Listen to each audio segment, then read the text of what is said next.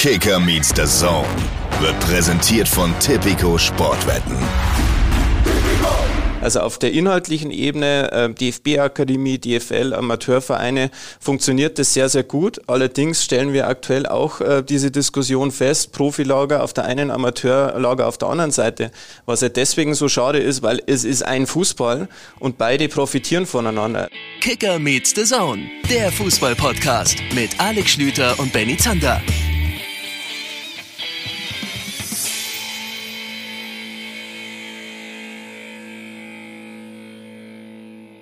Einen wunderschönen guten Tag und herzlich willkommen zu einer knackfrischen Folge Kicker Meets the Zone. Das ist der Podcast, der in euch beim Zuhören wahrscheinlich ziemlich genau das auslöst, wie wenn ihr ein gutes Torwandschießen am Samstagabend seht. Ihr schaltet ein, weil ihr hofft, dass wenigstens einmal ins Schwarze getroffen wird, aber am Ende bleibt dann doch meistens nur Hohn, Spott und eine ganze große Portion Mitleid übrig. Apropos, hallo Alex Schlüter. Schönen guten Tag. Aber der große Vorteil ist, der Sommer ist da. Also frisch, zum Mai. Das heißt also, ihr könnt diesen Podcast immerhin jetzt bei gutem Wetter hören. Es sei denn, ihr hört ihn nicht direkt am Montag oder Dienstagvormittag, weil wenn ihr so ab Dienstagnachmittag hört, dann ist schon wieder Schnee wahrscheinlich. Das bringt der Klimawandel so mit sich. Ich freue mich trotzdem, dass ihr mit dabei seid und es ist eine pickepackevolle Folge. Das haben wir schon oft gesagt, aber äh, heute ist sie sehr speziell, Benjamin Zander. Sie ist sehr speziell, weil wir heute ja ein Thema haben, was uns in unsere eigentliche Themenlage einfach gnadenlos hereingrätscht. Wir machen heute eine Folge, die ich unter dem Prädikat Spagat abheften würde. Und ich weiß nicht, wie es um deine Beweglichkeit bestellt ist. Meine ist ungefähr so wie die Beweglichkeit dieser Tischplatte hier vor mir, also nicht vorhanden. Und trotzdem müssen wir das hinkriegen, weil es nicht so einfach ist. Also Spagat und Ausfallschritt sind bei mir im Grunde dieselbe Bewegung. Dann weißt du, was meine Beweglichkeit so kann. Ähm, wie, wie geht's dir denn grundsätzlich? Wir haben ja die vergangene Folge damit beendet, dass ich ein bisschen auf Reisen gehen kann und du hast was gemacht? Ich habe gearbeitet, bisschen auf dem Balkon gesessen, war mit dem Hund draußen, habe mal Müll runtergebracht, so die Dinge halt. Wir können übrigens auflösen. Frauenfußball, Spitzenspiel zwischen Wolfsburg und Bayern ist unentschieden ausgegangen. Unentschieden und das bringt natürlich äh, den äh, Damen aus München mehr, weil die bleiben damit vorne in der Tabelle und haben jetzt alle Trümpfe in der Hand, am Ende auch Meister zu werden. Ich war wie angekündigt in der Zeit in Köln beim Spiel 1. FC Köln gegen den SC Freiburg. Das ist so herrlich. Ja. Es war herrlich bis zu dem Moment, als ich auf Christian Streich getroffen bin. Einsatz für Okay. The Zone. Ich war Reporter, habe also die Interviews vor und nach Anpfiff gemacht. Christian Streich schon in diesem Podcast gewesen. Wir äh, schätzen ihn sehr und das ist wahrscheinlich sogar noch ein bisschen untertrieben. Aber Christian Streich aus dem Breisgau ist natürlich auch ein besonderer Interviewkandidat. Und jetzt habe ich dir was mitgebracht. Ich weiß, dass du diese Vorberichterstattung nicht gesehen hast. Ist ja auch okay. Ich will einfach mal wissen, ob es dir ähnlich gegangen wäre. Ich habe, und den Ton haben wir jetzt vorliegen, den kannst du gleich mal hier mit dem Drückeknopf ab, äh, abdrücken. Ich habe ihn vor dem Spiel gefragt, wie die Reaktion der Mannschaft war, beziehungsweise wie er an die Mannschaft rangegangen ist, nachdem die Freiburger ja in Berlin am Donnerstag, wo ich ja auch als Reporter im Einsatz war, echt schwach gespielt hatten. 0 zu 3 verloren haben. Und ich wollte eben von ihm wissen, was war denn jetzt nötig? Was brauchte die Mannschaft? Musste man da jetzt draufhauen oder musste man einfach nur vernünftige Videoanalyse machen? Das hier war seine Antwort. die wesentlichen Szene gezeigt und, äh, und äh, in Ruhe die zwei Tage verbracht. Was hast du verstanden? Er hat die wesentlichen Szenen nochmal gezeigt und dann hat man in Ruhe zwei Tage miteinander verbracht. Mein Problem, ich habe es ein bisschen anders verstanden. Und ich bin dann nach Oh, oh. Abpfiff wieder mit ihm ins Gespräch gekommen, denn das war dann das sogenannte Post-Match-Interview. Und ich habe ihn nochmal auf diesen Satz angesprochen. Und jetzt hören wir uns mal rein, wie die Problematik so ein bisschen seinen Lauf nahm. Christian Streich, Glückwunsch zum 4 zu 1. Danke. Sie haben gesagt, Sie mussten der Mannschaft nach der Niederlage in Berlin die nötigen Zähne zeigen. Was hat die Mannschaft heute für eine nötige Reaktion gezeigt? Was habe ich gesagt? Ich musste der Mannschaft die nötige Zähne zeigen. Wann habe ich das gesagt? Ich dachte, das hätten Sie mir vorhin gesagt. Vielleicht habe ich Sie aber auch falsch verstanden. Nein, ich habe gesagt zu Ihnen, dass ich mir ganz ruhig war, die zwei Tage, ganz ruhig gearbeitet habe. So oder so? Entschuldigung, so, so hat es aber ja funktioniert. Ähm, denn die Reaktion Also war ich habe heute. überhaupt nichts von Zähne. Da habe ich mich vollständig falsch verstanden. Wenn ich nochmal reinhöre. Also, Entschuldigung. Das, Aber das mache ich, ja, das mach ich auf jeden Fall. Kriege ich wenigstens ein bisschen Verständnis von deiner Seite? Nee. also natürlich kann man mal Dinge anders verstehen oder anders hören und er, er spricht natürlich Dialekt, aber Warum soll er denn sagen, wir haben die wesentlichen Zähne gezeigt? Das ist doch eine schöne Formulierung, um nee. klarzumachen, dass Ja, was sind denn die wesentlichen Zähne? Die Man Schneidezähne oder die Backenzähne? Das, weil das hätte ich jetzt nachher nochmal nachgefragt. Aber ich habe es tatsächlich so verstanden, ist eine nette Formulierung, um klarzumachen. Wir haben der Mannschaft natürlich die, die wesentlichen Zähne, die nötigen Zähne gezeigt, ähm, äh, äh, die es dann brauchte, um klarzumachen, so nicht nochmal. Ja, dann hatte ich den Salat. Das ist ja legendär. Kannst du bitte nochmal den ersten Ton abspielen? Ich Ja, bin der Meinung, man kann das falsch verstehen. Ja, warte. Die wesentlichen Zähne gezeigt und, äh, und äh, das- in Ruhe. Das, das sagt doch, das, das sagt doch niemand. Nein, nein. Wir lieben diesen Dialekt, aber da bin ich jetzt komplett reingerasselt. Übrigens äh, muss ich zur Vervollständigung sagen, nach dem Interview, also nach Spielende, stand Christian Streich, und das zeichnet ihn aus, da und hat sich nochmal bei mir entschuldigt, hat gesagt, äh, Entschuldigung, dass ich sie da korrigieren musste, nur da haben wir uns ja völlig missverstanden. Und ich habe in dem Moment wirklich noch nicht gewusst, was hat er denn stattdessen gesagt, wie kann ich denn das falsch verstanden haben? Und zusammen sind wir dann nochmal das Gespräch durchgegangen und dann zusammen drauf gekommen, Ach ja, stimmt, dann haben sie gesagt, die wesentlichen Szenen gezeigt und das habe ich dann falsch verstanden. Es war dann im Nachhinein sehr, sehr, sehr, sehr nett, aber er war natürlich auch verdutzt, weil äh, er natürlich festgestellt hat, das habe ich so noch nie gesagt. Ja, ähm, so passiert es manchmal. Äh, ich mag ja diese Dialekte und äh, jetzt bin ich halt einfach damit einmal Ja. ganz gut äh, an die Wand gefahren. Du bist auch traurig, dass du keinen hast. Ja. Ich könnte, wenn ich wollte, wenigstens hier rauslassen, aber ja, du verstehst ihn offensichtlich besser. Ähm, ja gut, Ah, wir machen übrigens die ganze Zeit hier gerade das alles, die ganze Moderation im Spagat. Um vielleicht nochmal kurz darin, darauf zurückzukommen, was ich vorhin mit dieser Spagatnummer meinte. Aber Zähne gehen natürlich vor oder Szenen, je nachdem, was man halt hört. Ähm, der Spagat heute besteht darin, wir wollen hinten raus in dieser Folge natürlich auch ein bisschen über den Bundesligaspieltag sprechen. Aber wir haben, und ähm, das ist ja logisch, wenn wir Gäste für einen bestimmten Tag, für einen Termin versuchen zu bekommen, dann ist das mit einer Menge Vorlauf. Und wir haben heute, habt ihr in der, in der Folgenbeschreibung schon gesehen, das große Glück und die große Freude, dass wir mit Tobias Haupt und Marc Ziegler sprechen können. Und das sind zwei, die arbeiten in der DFB-Akademie. Der eine ist der Leiter, der andere kümmert sich um die Torhüter. Das heißt, es sind zwei, die tragen aktiv dazu bei zur sportlichen Entwicklung des Fußballs in Deutschland. Kann man genau so sagen. Ganz genau, ja. Äh, Und diesen Termin haben wir natürlich mit ein bisschen Vorlauf gemacht.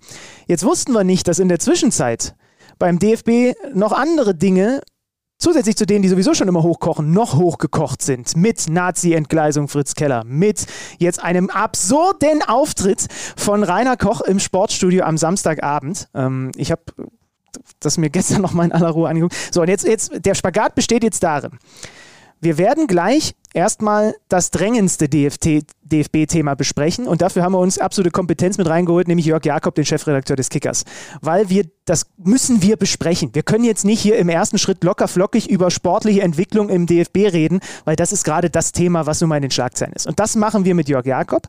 Und dann haben wir aber trotzdem, weil wir, und wir freuen uns seit Wochen auf diesen Termin mit zwei Menschen zu sprechen, die an den Stellschrauben drehen, damit Dinge im Fußball in Deutschland anders laufen. Und das machen wir dann danach. Ganz genau. Also ich verspreche mir eine Menge davon, weil es, dessen war es uns auch ein Anliegen, deswegen haben wir uns ja so sehr drauf gefreut, ein Gespräch wird, da bin ich mir sehr sicher, dass anders ist, weil wir mal mit Personen, und das kam ja auch viel von, von euch bei den Vorschlägen für mögliche potenzielle Gäste, dass ähm, wir auch mal mit Leuten reden, die so ein bisschen andere Aufgaben in diesem riesigen Fußballbereich haben. Und äh, Marc Ziegler ist für die Torhüterausbildung zuständig. Du hast gesagt, Tobias Haupt ist Leiter dieser Akademie. Was diese Akademie eigentlich ist und was da die Aufgaben sein werden in den nächsten Jahren, das werdet ihr dann alles später erfahren. Freut euch drauf. Aber jetzt, du hast es gesagt, müssen wir mit Jörg Jakob sprechen, denn es gibt eben dieses eine allüberbordende Thema beim DFB, diesen riesigen Streit zwischen Keller und Koch und wer dann noch alles dazu gehört. Und das klären wir jetzt. So, wir haben jetzt ein Thema zu bearbeiten, was mir spätestens seit gestern Abend, als ich mich sehr intensiv damit beschäftigt habe, so im Magen liegt, dass ich jetzt hoffe, dass nicht nur Alex Schlüter, sondern auch der uns zugeschaltete Chefredakteur vom Kicker, Jörg Jakob, ja, so ein bisschen die Magengeschwürgefahr, möchte ich es mal nennen, vielleicht in der Lage ist, mir zu nehmen. Also was da im, im, in der Führungsebene beim DFB gerade los ist. Naja, wir, wir, wir steigen jetzt ins Detail ein. Ich sage erstmal, Jörg, schönen guten Tag. Wir freuen uns sehr, dass du dir die Zeit nimmst, mit uns zusammen das Ganze ein bisschen einzuordnen, was denn da alles so los ist. Ja, schönen guten Tag von mir auch an euch beide. Hi. Aber Jörg. Also Magenschwür, äh, Magengeschwürgefahr, vor allem deswegen natürlich, weil sich die, es hört einfach nicht auf, es wird immer mehr. Also jetzt kam am Wochenende zu all den Dingen, die es da ohnehin schon gibt, Nazi-Entgleisung des Präsidenten gegenüber seinem ersten Vizepräsidenten, ein anhaltendes, äh, nicht existentes Vertrauensverhältnis zwischen dem Präsidenten und dem Generalsekretär. Jetzt kam auch noch ein fantastisches Kapitel dazu am Wochenende bei den Kollegen vom aktuellen Sportstudio war nämlich der erste Vizepräsident vom DFB, Rainer Koch, zu Gast. Interessanterweise, das haben die Kollegen auch ausgeführt, hatten sie Fritz Keller zum Beispiel auch angefragt. Und seine Begründung für eine Absage war, Zitat, der Fußball hat schon genug gelitten durch die Konfliktsituation in der DFB-Führungsspitze. Persönlich möchte ich dem Fußball nicht schaden und nehme deshalb nicht in einer im TV geführten Debatte teil. Zitat Ende. Jörg, kurz und bündig, hätte Rainer Koch das vielleicht auch lieber so sehen sollen und absagen? Jein. Ähm, zunächst einmal mich bedrückt das auch bei allem professionellen Umgang damit. Wir beschäftigen uns ja mit dem DFB und Krisen und Skandalen beim DFB nun schon seit Jahren. Ist es im Moment wirklich bedrückend, äh, welches Bild dort gezeichnet wird. Ich sage Jein, weil ich es für richtig halte, dass man sich stellt als Verantwortlicher. Deshalb äh, war es nachvollziehbar, dass äh, Koch möglicherweise auch eine Chance für sich sieht und nutzen will, nicht nur für den Fußball, sondern auch für sich, dass Rainer Koch da äh, in, ins Sportstudio geht. Zum anderen äh, halte ich es aber auch für richtig und sinnvoll, dass der amtierende Präsident Fritz Keller da diesmal nicht hingegangen ist. Denn es läuft ja ein Sportgerichtsverfahren gegen ihn. Und in laufenden Verfahren soll man sich tunlichst nicht in der Öffentlichkeit so äußern, dass man noch alles verschlimmbessert. Insofern äh, muss ich aber auch sagen, ihr habt ja zitiert Debatte. Also wenn jetzt auch noch der Wunsch des ZDF gewesen wäre, verschiedene Kandidaten äh, aus der DFB-Führung dort gegeneinander laufen zu lassen, wäre das möglicherweise ein hochinteressantes TV-Spiel geworden, aber kein schönes Spiel für den Kicker und äh, Entschuldigung, kein schönes Spiel für den Fußball und äh, äh den DFB. Ja, mit, mit Telefon-TED-Abstimmung im Anschluss gewonnen hat. Ja, ja, nee, Wer fliegt raus? Wie bei Big Brother. Ja, Wo, wobei, Jörg, da sind wir ja bei einem interessanten Punkt. Also es zeigt eben, und das ist ja auch die öffentliche öffentliche Wahrnehmung im Moment, dass da ein Streit zwischen unterschiedlichen Personen existiert. Was ist denn für dich der Kern? Ist das tatsächlich die Wurzel, dass da Personen völlig unterschiedliche Meinungen haben, miteinander streiten, auch über persönliche Belange? Oder geht es um anderes? Geht es um Profifußball gegen Amateurfußball? Was ist für dich der Kern? Der Kern ist äh, zunächst einmal nicht nur rein persönliche Auseinandersetzung. Das spielt mittlerweile eine ganz große übergeordnete Rolle. Das ist eine Schlangengrube. Dort wird gegeneinander gearbeitet. Das ist ein Intrigantenstadel geworden. Gar keine Frage. Aber als der Präsident Reinhard Grindel äh, zurücktreten musste, habe ich einen Kommentar geschrieben, äh, der ist in Kicker Online veröffentlicht worden. Der hatte die Überschrift Schmeißt den ganzen Tisch um. Äh, meine Meinung ist nach wie vor die, ähm, mit den nach wie vor nicht ganz aufgeklärten Umständen rund um das Sommermärchen oder die Vergabe des Sommermärchens 2006 liegt noch vieles im Argen. Und ganz viele Beteiligte sind immer noch am Wirken. Und solange nicht wirklich endlich alles aufgeräumt ist, äh, was verschiedene äh, äh, Verfahren angeht, was Ermittlungen angeht und auch weitere Ermittlungen in Steueraffären, solange bleibt da etwas im Argen und das ist für mich nach wie vor äh, eine Ursache der aktuellen äh, Kapriolen. Und wenn ich sage, schmeiß den ganzen Tisch um, muss ich sagen, da ist viel getan worden, aber da stehen immer noch so viele Gläser drauf. Ja, also heißt übersetzt, der Konflikt ist für dich nicht lösbar, indem die Protagonisten ihre Ämter halten. Genau. Für mich ist es jetzt vollkommen klar, dass die aktuelle Spitze, und damit meine ich nicht nur einen Präsidenten und nicht nur einen Vizepräsidenten, sondern natürlich auch den Generalsekretär und einige andere, die auch schon länger in Landesverbänden wirken, dass für die die Zeit beim DFB beendet sein muss. Und ich gehe sogar so weit, dass überhaupt eine Veränderung, eine Verbesserung, ein Wandel überhaupt nicht möglich ist, selbst wenn sich jetzt Personen äh, äußern und sagen, nein, ich habe keinen Fehler gemacht, ich habe doch professionell gearbeitet und mir ging es immer nur um den Fußball. Es ist nicht möglich, jetzt mit dem gleichen Personal oder einem Teil des Personals weiterzuarbeiten. Und ich gehe sogar so weit, bevor ihr jetzt die Frage, die ihr wahrscheinlich stellen werdet, äh, dass ich auf jeden Fall aber abwarten äh, würde, was das Sportgericht urteilt über den Präsidenten Fritz Keller und seine unsägliche Aussage, seinen Vergleich äh, äh mit äh, äh, den Vergleich äh, Dr. Rainer Koch mit dem Nazi-Richter Roland Freisler zu vergleichen. Da steht noch ein Urteil aus. Aber da geht es ja genau darum, um diesen unsäglichen Vergleich, der nicht hinnehmbar ist. Wie ahndet man das? Grundsätzlich würde ich sogar noch mal hinterfragen, welche Rolle hat eigentlich Herr Keller gespielt bisher? Mit Sicherheit die, dass es ihm nicht gelungen ist, so aufzuräumen, wie man es sich von ihm erhofft hat. Ja, dann merken wir, wir haben es mit einem Journalisten zu tun. Rate mal, was unsere nächste Frage gewesen wäre. ja, denn das, das, das, das bietet sich natürlich an. Also dieses, äh, dieses Urteil kommt dann jetzt irgendwann, also, also diese Verhandlung ist, ist, jetzt demnächst ähm, und tr trotzdem guckt man natürlich drauf und denkt sich, okay, der Keller angetreten, gerade so aus dem Profilager gab es sehr viele wohlwollende Stimmen dazu, das könnte, eine, könnte dem DFB eine neue Richtung geben. Jetzt muss man unterm Strich sagen, auch mit all den Querelen, die es auch mit Friedrich Kurzius gegeben hat, ist doch Fritz Keller und ich weiß eben nicht, ob er nur an den anderen Protagonisten gescheitert ist oder ob er nicht auch sehr an sich selbst gescheitert ist in der Konstellation dann mit den anderen. Weil, sind wir ehrlich, du hast es gesagt, so ein Nazi entgleisen, das ist unsäglich, das geht nicht und dafür gehört er bestraft. Und im Übrigen, das muss man an der Stelle auch mal dazu sagen, es ist auch niemand gezwungen, eine Entschuldigung anzunehmen, wenn er nicht der Meinung ist, dass derjenige, der sich bei ihm entschuldigt, das ernst meint. Das ist ja auch eine, eine, eine Sache, die man quasi Rainer Koch jetzt gerade vorwirft. Ich bin übrigens weit davon entfernt, Rainer Koch hier mit irgendwas in Schutz zu nehmen oder sonst was. Aber ich weiß nicht, wie ihr das seht. Man muss, man ist nicht gezwungen, nur weil sich jemand bei dir entschuldigt, das anzunehmen. Jörg, wie siehst du das? Äh, wenn du gar nicht das Gefühl hast, dass der das eigentlich ernst meint. Und ich meine, die beiden sind sich ja nun offensichtlich Spinnefeind eigentlich. Ja, zunächst einmal kann ich dir bestätigen, was am Anfang deiner Frage anklang. Ich bin fest davon überzeugt, ich kann sagen, in dieser Woche ist die Stunde der Wahrheit. In dieser Woche gehe ich fest davon aus, wird dieses Sportgerichtsurteil getroffen. Das heißt, es geht in dieser Woche schon weiter, äh, weitere Weichenstellungen, gerade in der Causa Keller. Ähm, ich kenne nun mal auch Dr. Rainer Koch schon sehr, sehr lange äh, äh, durch äh, äh, das Verhältnis Journalist und Sportfunktionär.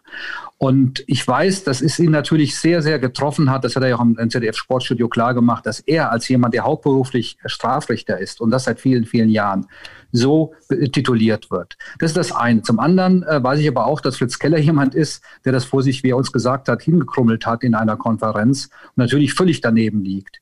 Ich weiß aber genauso, dass Fritz Keller äh, ähm, äh, beste Motivation hatte, innerhalb der neuen Rahmenbedingungen, die es für einen DFB-Präsidenten geht, dort für größtmögliche Transparenz zu sorgen und einen Wandel anzustoßen.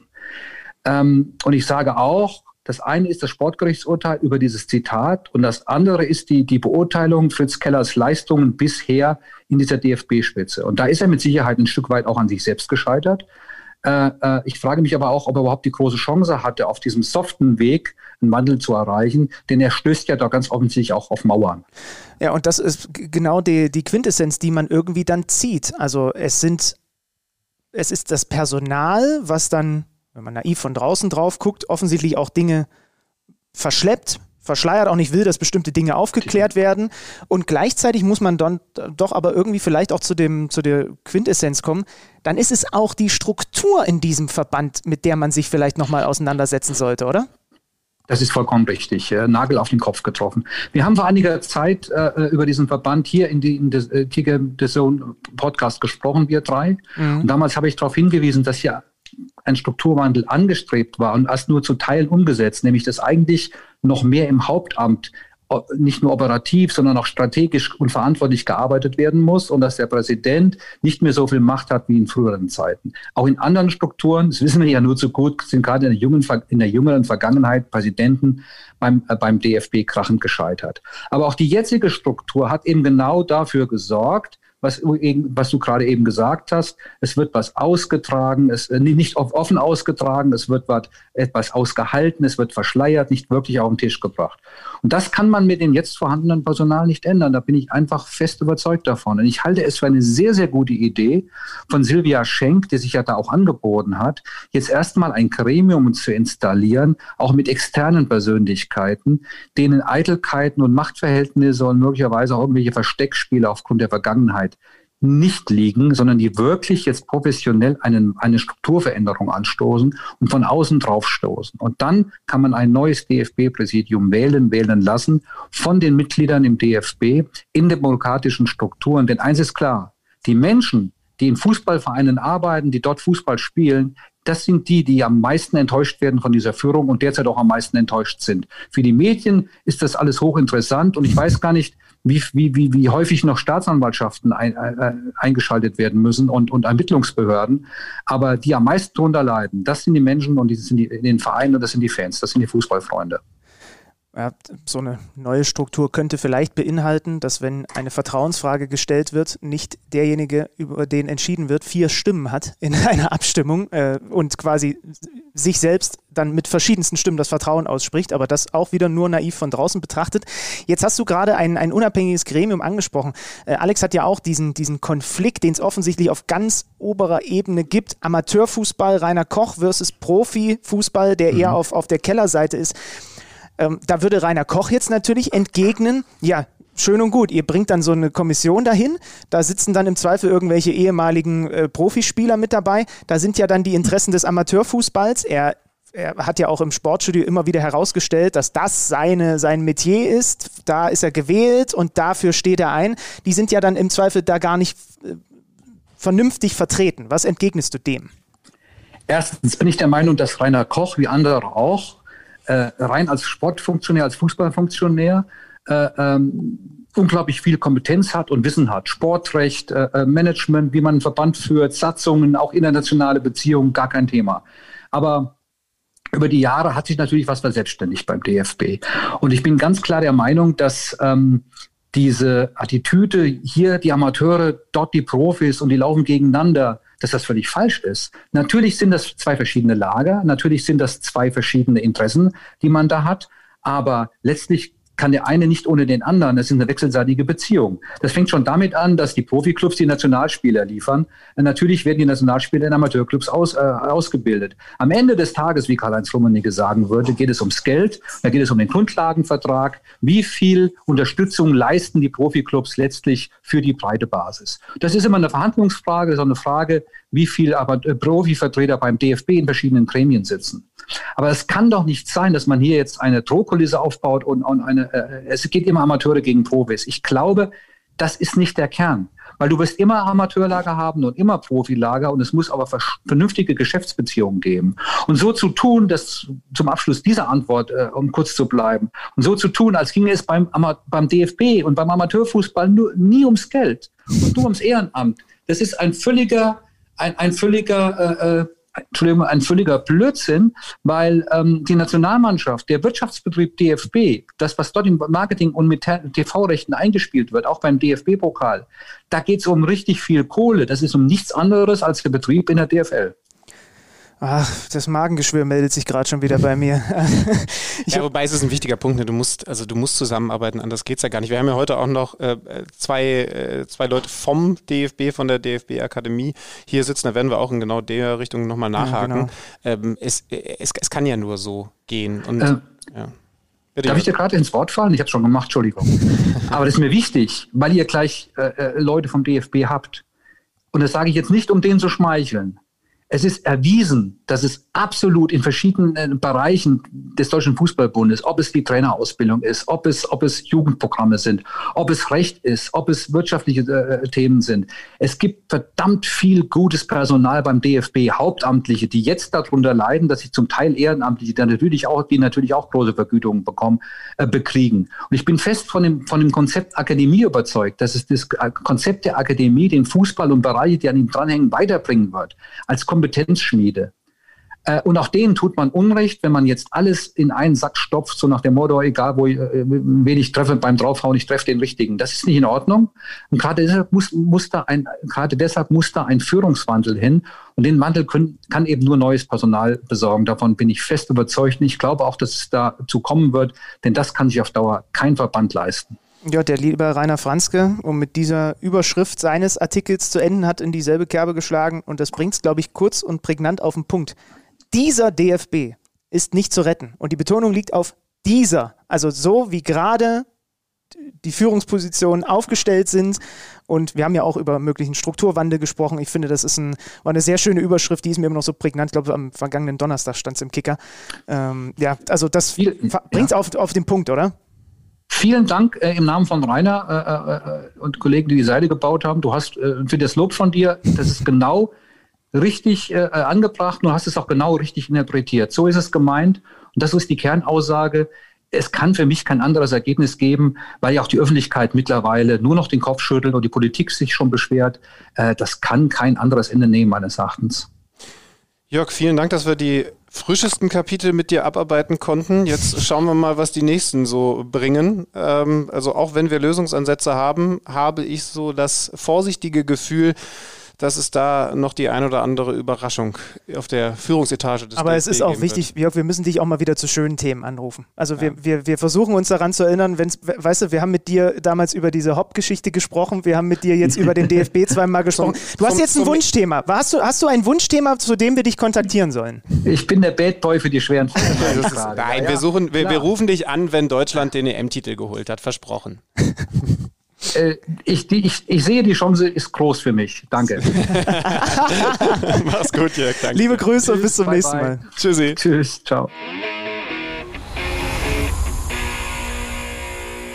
Oh, so, Haken an die schwere Kost. Also ich kann an dieser Stelle nochmal verraten, ich habe meinen Sonntagabend, nachdem ich gestern hier im Hotel angekommen war, wirklich mit diesem Thema gewidmet und ich möchte Schmerzensgeld. Ich weiß nicht von wem, aber ich möchte dafür, dass ich mich zweieinhalb, drei Stunden mit diesem Thema nochmal intensiv beschäftigt habe, mir auch diesen Sportstudio-Auftritt nochmal angeguckt habe, ich möchte, ich möchte von irgendjemandem dafür kompensiert werden, in welcher Form auch immer. Am, am besten von dir, weil bei dir sehe ich den Geldbeutel da drüben liegen. Nee, also das Thema wird dich erstmal nicht loslassen. Wir haben es ja von, von Jörg Jakob gehört. Also es wird in den nächsten Tagen die nächsten Meldungen geben und dann wird das wahrscheinlich auch noch eine gewisse Weile weitergehen. Und dann können wir nur hoffen, dass, äh, also ich bin noch nicht tief genug drin, auch wenn ich ein bisschen schlauer bin jetzt nach dem Gespräch, aber dann wollen wir hoffen, dass es auf jeden Fall in die richtige Richtung geht, wie auch immer die konkret aussieht. Da würde ich mich jetzt so ein bisschen raushalten. Ähm, wie gesagt, dann werden wir Europameister und dann ist das alles wie weggeblasen. Ja. Ich biete mich an. An dieser Stelle kann ich es nur noch mal wiederholen. Ich bin für Angebote offen, auch dem DFB zu helfen. Gegen eine entsprechende Kompensierung. Aber dann würde ich auch dem DFB helfen. Prozentchance, dass Deutschland Europameister wird? Schwierig, ne? Komm, ich hau einen raus. 60. 60 Prozent. Starke Leistung von dir. Wobei ich ja ehrlich sagen muss, ähm, ich finde es in diesem Jahr schwer einzuschätzen, weil natürlich sowieso alles ein bisschen durcheinander ist. Äh, kein Team, ja, bis auf vielleicht eines hat so ein bisschen Heimvorteil. Mhm. Und äh, die Mannschaften, also ich glaube, die Belastung wird eine ganz große Rolle spielen. Wir werden da in den nächsten Folgen noch ein bisschen ja. genauer drauf eingehen. Was, so viel. Was ja auch vorsichtig, wenn, wenn ihr genau zuhört. Vielleicht machen wir auch was. Na ja, wir werden ein bisschen genauer auch drauf eingehen. Lass es doch mal so stehen. Vielleicht, vielleicht hören wir uns auch während der EM. Wir werden Aber genauer darauf eingehen in den nächsten Folgen. Ähm, ich habe eine Frage. Wo liegen wir im Moment in der FIFA-Weltrangliste? Fünf, sechs? Wir sind auf der zwölf. Oh. Und weißt du, wer auf der Eins ist? Ja gut, das ist aber auch Quatsch jetzt von mir gewesen. Ne? Es war ja jetzt auch nicht so wahnsinnig erträglich in letzter Zeit, was die Ergebnisse angeht. Gefühlt ist Belgien seit einem Jahrzehnt auf der Position 1. Warte mal, echt? Ach, Belgien? Okay. Und das erklär mir jetzt bitte. Wir sind Belgien zwischen Mexiko und der Schweiz. ja. So, jetzt ist Mexiko meines Wissens nach nicht bei der EM dabei, aber wenn wir nach der FIFA-Weltrangliste gehen, sind wir ja nicht zu 60 Prozent Europameister. Wobei ich dir ganz ehrlich sage, ich möchte gerne wissen, wie setzt sich eine solche FIFA-Weltrangliste denn zusammen? Ich höre da immer, dass wir abrutschen oder steigen. Ich höre, dass die Belgier jetzt seit Jahren die Nummer eins sind. Äh, erklär's mir bitte. Wie kann es passieren, dass wir so weit hinten sind und dass wir mit Mexiko und Schweiz auf einer Höhe duellieren bzw. rangieren. Also du musst nicht weglaufen, weil du es mir erklären sollst. Nee, nee, nee. Wo gehst du hin? Im Keller. Neues aus dem Datenkeller. Präsentiert von Tipico Sportwetten. In dieser Woche wollen wir auf die FIFA-Weltrangliste schauen und versuchen so ein bisschen zu erklären, wie diese Weltrangliste eigentlich entsteht oder besser gesagt, wie der Wert entsteht, der für die Platzierung dann zugrunde liegt. Das ist nämlich wirklich nicht so ganz einfach. Am ehesten lässt sich der Wert mit dem Elo-System aus dem Schach vergleichen. Das kennen vielleicht einige von euch. Wichtig ist, dieser Wert ändert sich nach jedem Länderspiel und für die Veränderung dieses Wertes sind drei verschiedene Faktoren entscheidend. Der erste Punkt ist die Wichtigkeit des Spiels. Klar, je unwichtiger ein Länderspiel ist, desto weniger kann natürlich auch der Wert für die Weltrangliste gesteigert werden. Um euch ein Beispiel zu geben, während ein Freundschaftsspiel die geringste Wichtigkeit für die Weltrangliste hat, hat ein WM-Endrundenspiel die höchste Wichtigkeit. Der zweite Punkt ist das Ergebnis des Spiels. Das ist wohl ziemlich selbsterklärend. Ein Sieg ist positiv für die Weltrangliste, während eine Niederlage natürlich negativ ist. Und der dritte Punkt, das ist das zu erwartende Ergebnis. Da wird es ein bisschen komplex. Grundsätzlich soll dieses zu erwartende Ergebnis die Leistungsstärke des Gegners mit einberechnen. Um euch auch hier ein kleines Beispiel zu geben, Deutschland liegt aktuell auf Platz 12 der Weltrangliste und würde jetzt zwei Länderspiele in Serie austragen. Das erste gegen Belgien, die sind momentan erster in der Weltrangliste und das zweite gegen San Marino, die auf Platz 210 der Weltrangliste stehen und somit letzter sind. Wenn Deutschland jetzt gegen Belgien gewinnen würde, würde es sich natürlich sehr, sehr positiv auf die Weltrangliste auswirken, während ein Sieg gegen San Marino fast gar keine Auswirkungen auf die Weltrangliste hat, weil hier einfach ein Sieg vorausgesetzt wird. Das ist insgesamt ein relativ komplexes Verfahren, aber auch sehr fair und so ehrlich muss man sein, ein perfektes Verfahren wird es sowieso nicht geben. Auf Platz 1 der Weltrangliste steht, wie schon erwähnt, Belgien. Auf Platz 2 Weltmeister Frankreich. Interessanterweise sehen die Buchmacher in diesem Fall Tipico, aber keines dieser beiden Teams als den Top-Favoriten auf die EM im Sommer.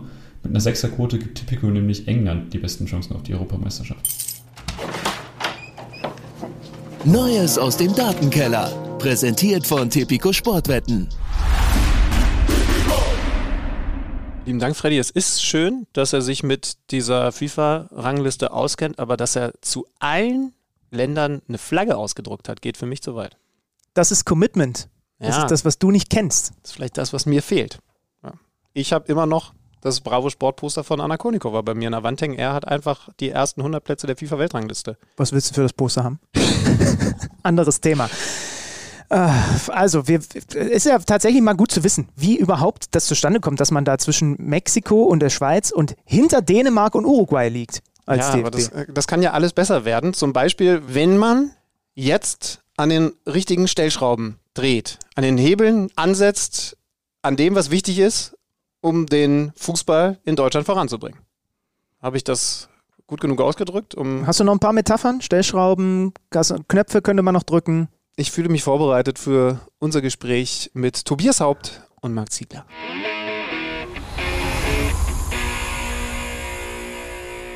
Es geht um die Zukunft des deutschen Fußballs.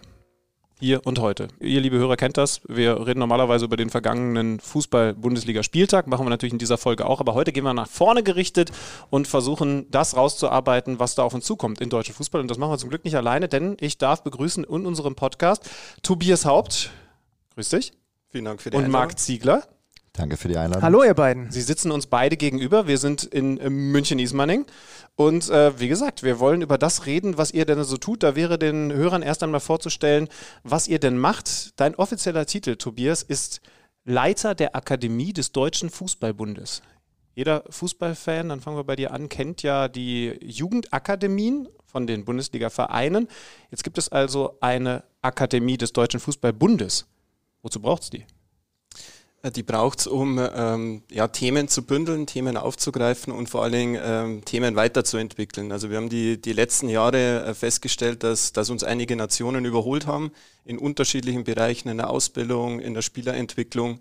Ähm, und ähm, wir müssen da jetzt ein Stück nachziehen. Also die Nationen haben uns überholt. Das heißt, wir müssen jetzt da wieder äh, Gas geben. Da sind wir mittendrin, sind seit drei Jahren sehr intensiv dabei, äh, die Dinge umzusetzen, die Dinge zu verbessern. Und der Unterschied zu den Jugendakademien ist, ähm, dass es bei uns nicht nur um die Ausbildung der Spieler und Trainer geht, sondern um alle unsere Nationalmannschaften, sprich von der U15 äh, bis zur A-Nationalmannschaft, äh, Männer wie Frauen. Äh, dort ist die Akademie der inhaltliche Umsetzungsmotor. Unsere Experten und Expertinnen arbeiten unmittelbar mit den Trainern und Spielern.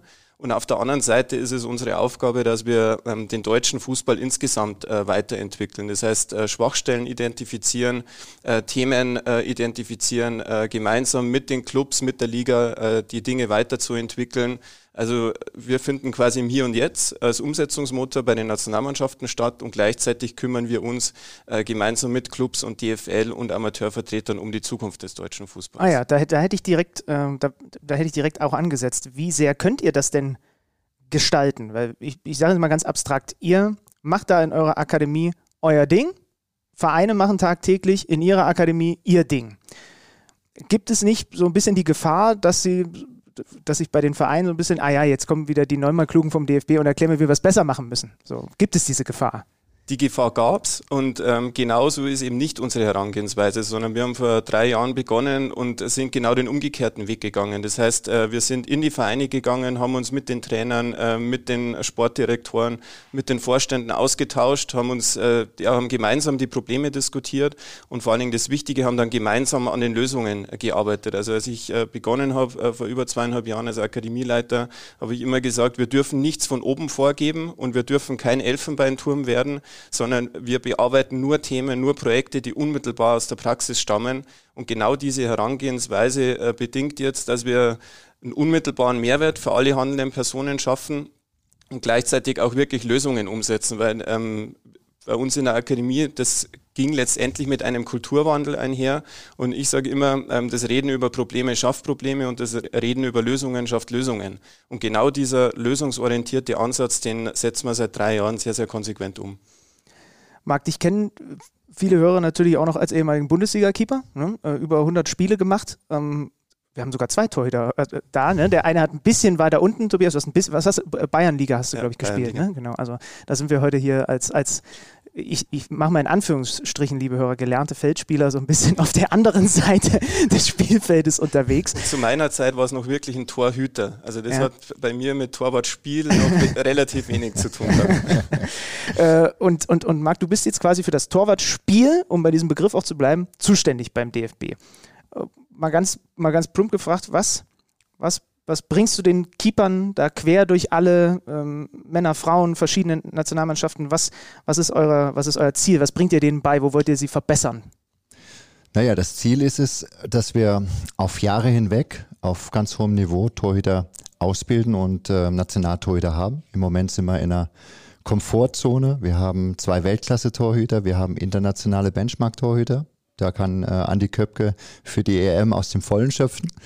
Und unser Auftrag ist es, dass es in den nächsten Jahren äh, genauso weitergeht. Da gibt es im Moment äh, eine kleine Lücke oder ist eine ähm, Stand jetzt eine, eine kleine Lücke zu erwarten. Das haben wir erkannt und da versuchen wir natürlich da auch entgegenzuwirken. Aber du hast dann ja konkret äh, auch ähnliche Herausforderungen. Ne? Der ähm, junge Keeper von, das ist jetzt wirklich völlig ausgedacht, Bayern 04 Leverkusen hat ja auch einen Heimtrainer, der mit ihm an seinen Schwächen arbeitet. Das heißt, wie findet da die Verknüpfung statt? Genau, das, da sind wir dran über, seit, seit ich jetzt äh, vor vier oder fünf Jahren angefangen habe, einen roten Faden dann ähm, in die Entwicklung der Spieler und ähm, auch der äh, Trainer zu bekommen. Also die Ansatzpunkte sind klar, die Nationalmannschaften auch, wo wir unsere Top-Talente dann dementsprechend ausbilden. Aber ein weiterer Ansatz natürlich auch die Ausbildung, wo wir die Torwarttrainer in den Vereinen, ähm, aber auch in der Breite dementsprechend auch ausbilden wollen, wo wir einige neue äh, Entwicklungsstufen dann auch in der Ausbildung haben und natürlich durch Spezialprojekte, die gerade auch in der Akademie ähm, stattfinden, Thema Camps, die wir für unsere Top-Talente dann ähm, organisieren, Thema ähm, Analysen, die wir im Übrigen auch gemeinsam mit den Vereinsvertretern auch machen, auch da eng zusammen äh, zu arbeiten. Das ist ein ganz, ganz wichtiges Ziel, die mit an Bord zu haben, damit es auch nicht ähm, vom Elfenbeinturm des mhm. DFBs runterkommt, sondern dass man wirklich eine Verflechtung hat und so eine, eine intensivere Entwicklung dann auch herbeiführen kann. Das ist übrigens auch ein sehr gutes Beispiel, wie die Akademie arbeitet. Ähm, letztendlich geht es darum, die Schwachstellen zu identifizieren und wir haben eben in den Analysen gesehen, uns fehlt ein Stück weit äh, quasi der Jahrgang nach äh, neuer Terstegen ähm, und ähm, haben dann gesagt, okay, wir müssen dieses Thema als Akademie bearbeiten, haben dann wieder alle Beteiligten an einen Tisch geholt, sprich die TorwarttrainerInnen, LZs, äh, Marc als Experte. Wir haben sogar international uns ausgetauscht mit anderen äh, Verbänden, haben uns dort ähm, ja quasi auch Erfahrungen reingeholt, was die ein Stück weit anders machen, warum die uns vielleicht auch in bestimmten Bereichen überholt haben und haben dann jetzt gemeinsam ein sehr umfangreiches Projekt äh, schon vor eineinhalb Jahren äh, gestartet, sind dort mitten in der Umsetzung, um dann wiederum jetzt die Dinge so zu verändern, dass in sieben, acht Jahren äh, die Ergebnisse so sind, dass wir dann auch wieder diese absoluten internationalen Top-Torhüter haben. Das ist, das ist spannend. Ich meine, wir sind ja auf, auf deiner Position, Marc, äh, eigentlich traditionell sehr gut aufgestellt. Das heißt also, wir können optimistisch sein, dass, äh, dass mit deiner Arbeit da in den nächsten Jahren auch wieder sehr viel Gutes nachkommt. Äh, wenn du aber sagst, Tobias, ihr habt da jetzt eine, ich sag mal, Schwachstelle für die nächsten Jahre ausgemacht, heißt das, dass ihr auch grundsätzlich auch auf anderen Positionen oder in anderen Bereichen genauso vorgegangen seid? Das heißt also, wo sind die anderen Punkte, wo ihr sagt, oh, da ist Nachholbedarf? Ja, also wir haben vor ähm, eineinhalb Jahren positionsspezifische Programme gestartet, gemeinsam mit der sportlichen Leitung, gemeinsam mit unseren Trainern, weil wir eben festgestellt haben, also auch durch unsere internationalen Analysen in anderen äh, Ländern und in anderen Sportarten, Thema Baseball, Thema Football, ist es gang und gäbe, jede Position mit einem eigenen Spezialtrainer äh, zu versehen. Im Fußball ist es äh, seit vielen Jahren nur der Torhüter Torhüter, der ja. meistens einen Spezialtrainer hat. Man beginnt jetzt erst so, so lang, äh, langsam eben die Spezialtrainer mit reinzuholen. Fußball ist komplexer als jetzt Baseball und Football, das ist der Unterschied. Trotzdem ist die Entwicklung so, dass man sehr, sehr individuell trainiert. Und wir haben eben festgestellt, uns fehlt seit Jahren äh, nach Miro Klose der Stoßstürmer. Uns äh, fehlt äh, links außen der absolute Weltklasse-Spieler. Und genau aus dem äh, Hintergrund haben wir die positionsspezifischen Programme gestartet. Stefan Kunz äh, beispielsweise, Toni Di Salvo aus Du 21 haben dort mitgewirkt, äh, setzen die Programme mit eigenen positionsspezifischen Trainern bei den Maßnahmen um und haben jetzt natürlich die Corona-Zeit genutzt, ähm, das Ganze auch digital umzusetzen. Wir haben zum Beispiel digitale Kabinentalks ins Leben gerufen. Äh, der Ansatz war dort, die Nationalspieler von morgen mit den Welt- und Europameistern äh, von heute äh, zusammenzubringen und haben dann alle, beispielsweise alle Offensivspieler von der U15 bis zur U21 mit Miro Klose und der Alex Popp zusammengebracht, haben das verpackt mit unseren Leitlinien, und haben das nochmal angereichert mit den besten Sequenzen der internationalen Topstürmer. Also quasi dann so eine Art ähm, To-Dos für die Spieler und Spielerinnen, die sie dann nach Hause nehmen können. Also dieses Thema Weitergabe von Erfahrungswissen an die neue Generation, das ist für uns ein ganz wesentlicher Erfolgsfaktor. Jetzt wir müssen übrigens aufpassen, der Sandro Wagner läuft hier häufig rum. Wir müssen sagen, nach Sandro Wagner ja. gab es keinen Mittelstürmer. Als ich, als ich es gesagt habe, ist er mir gekommen und wollte ihn nicht unter den Tisch kehren. Da ist mir jetzt direkt, als ich dir zugehört habe, im ersten Gedanken gekommen, jetzt, jetzt nimmt so eine 15-Spieler, erstmal nimmt der ja aus so einem Talk mit Miro Klose und Alex Popp, wir haben ja mit, mit, mit Alex auch schon zusammen sitzen dürfen, nimmt der wahnsinnig viel mit, auch wenn ihr dem noch äh, bestimmte Dinge an die Hand gebt. Jetzt geht er aber zurück in seinen Verein und sofort setzt bei mir, weil du hast vorhin gesagt, nicht im Problem denken, sondern in Lösung. Ich habe im ersten Moment gedacht, jetzt geht er wieder zurück in seinen Verein und vielleicht hat er da einen Trainer, der was ganz anderes von ihm auf seiner Position verlangt. Wie kriegt man das zusammen? Weil man muss ja trotzdem als, als Verband dem Verein und auch dem spezifischen Trainer überlassen, dass er vielleicht für das, was er da spielen lässt, auch andere Anforderungen an Spieler hat, als ihr sie vielleicht habt. Und genau das ist wieder die Stärke der Akademie. Also wir sind ja Netzwerk- und Austauschplattform, also nicht nur ähm, Problemlöser oder Impulsgeber, neue Dinge auszuprobieren, äh, Dinge anders zu denken, sondern eben auch die Experten zusammenzubringen. Und das ist die große Stärke der Akademie, weil vorher gab es eigentlich keine zentrale Anlaufstelle. Unsere Mannschaften waren überall in der Welt unterwegs, äh, die Spieler sind wieder zu den Clubs gegangen. Es gab zwar in einzelnen Bereichen wie im Torhüterbereich, im Talententwicklungsbereich Austauschmöglichkeiten zwei, dreimal im Jahr, aber so dieser intensive intensive, regelmäßige Austausch, äh, wo man wirklich permanent die Dinge diskutiert und weiterentwickelt, den gab es bislang noch nicht. Und der findet jetzt statt unter dem Mantel der Akademie. Und wenn wir dann Anfang nächsten Jahres im neuen Gebäude sind, dann wird es auch erstmalig eine Heimat für den deutschen Fußball äh, geben, weil auch unsere ganzen Nationalmannschaften bislang keine, keine Heimat hatten. Und das soll dann nicht nur die Heimat für die Nationalmannschaften sein, sondern für alle ähm, Experten im Fußball, für die gesamte Fußballfamilie. Du bist ja im Verein, aus meiner Erfahrung bist du ja in so einem Mikrokosmos. Also du bist ja schon, du hast Tagesgeschäft, jeden Tag musst du deine Aufgaben bewältigen, die du dir gesetzt hast und über den Tellerrand hinauszublicken, ist brutal schwer. Also wenn ich mit den Trainern oder, oder auch Sportdirektoren spreche, ähm, ist es natürlich eine schwierige Aufgabe, von seinem eigenen Business dann, dann äh, nochmal ähm, zum Beispiel internationales Benchmarking oder was auch immer zu betreiben. Das äh, ist Aufgabe auch der Akademie und äh, die wirklich so einen Makrokosmos hat. Das ist auch total reizvoll, auch an meiner Aufgabe, dass man wirklich sagen kann, man hat, man kann mal nach Amerika, mal schauen, in anderen Sportarten äh, zu gehen. Was ist dort Benchmark? Wie arbeiten die? Und das Wissen wieder zurückzubringen, das weiterzuentwickeln auf unsere Bedürfnisse und dann wieder über unsere Plattform, die wir über die Jahre aufgebaut haben, dann an, an die Spitze beziehungsweise auch an den Breitensport dann auch weiterzugeben. Und musst du ja kurz noch mal ein bisschen genauer erklären, weil wir haben vorhin schon mal auf dem Weg zum Kaffee holen drüber gesprochen. Ihr wartet tatsächlich in den USA und habt euch genau angeschaut, wie die anderen Ligen, wie die Profiligen in den USA arbeiten. Andere Sportarten sogar. Also wir waren bei den Seahawks, das ist ja eine richtig gute äh, Footballmannschaft. Da konnte ich zum Beispiel mit, mit dem Quarterback da, da sprechen und fragen, wie, wie sieht das bei euch aus? Wie machst du das? Äh, war total spannend auch zu sehen, wie die Spieler agiert haben. Da hat jeder sein, sein schwarzes Filofax gehabt, das hat er ausgepackt und hat da sich Notizen gemacht, wie die nächsten Spielzüge sind und ist dann weitergegangen vom Offensive äh, Meeting dann ins, keine Ahnung, ins, ins Gesamtmeeting rein.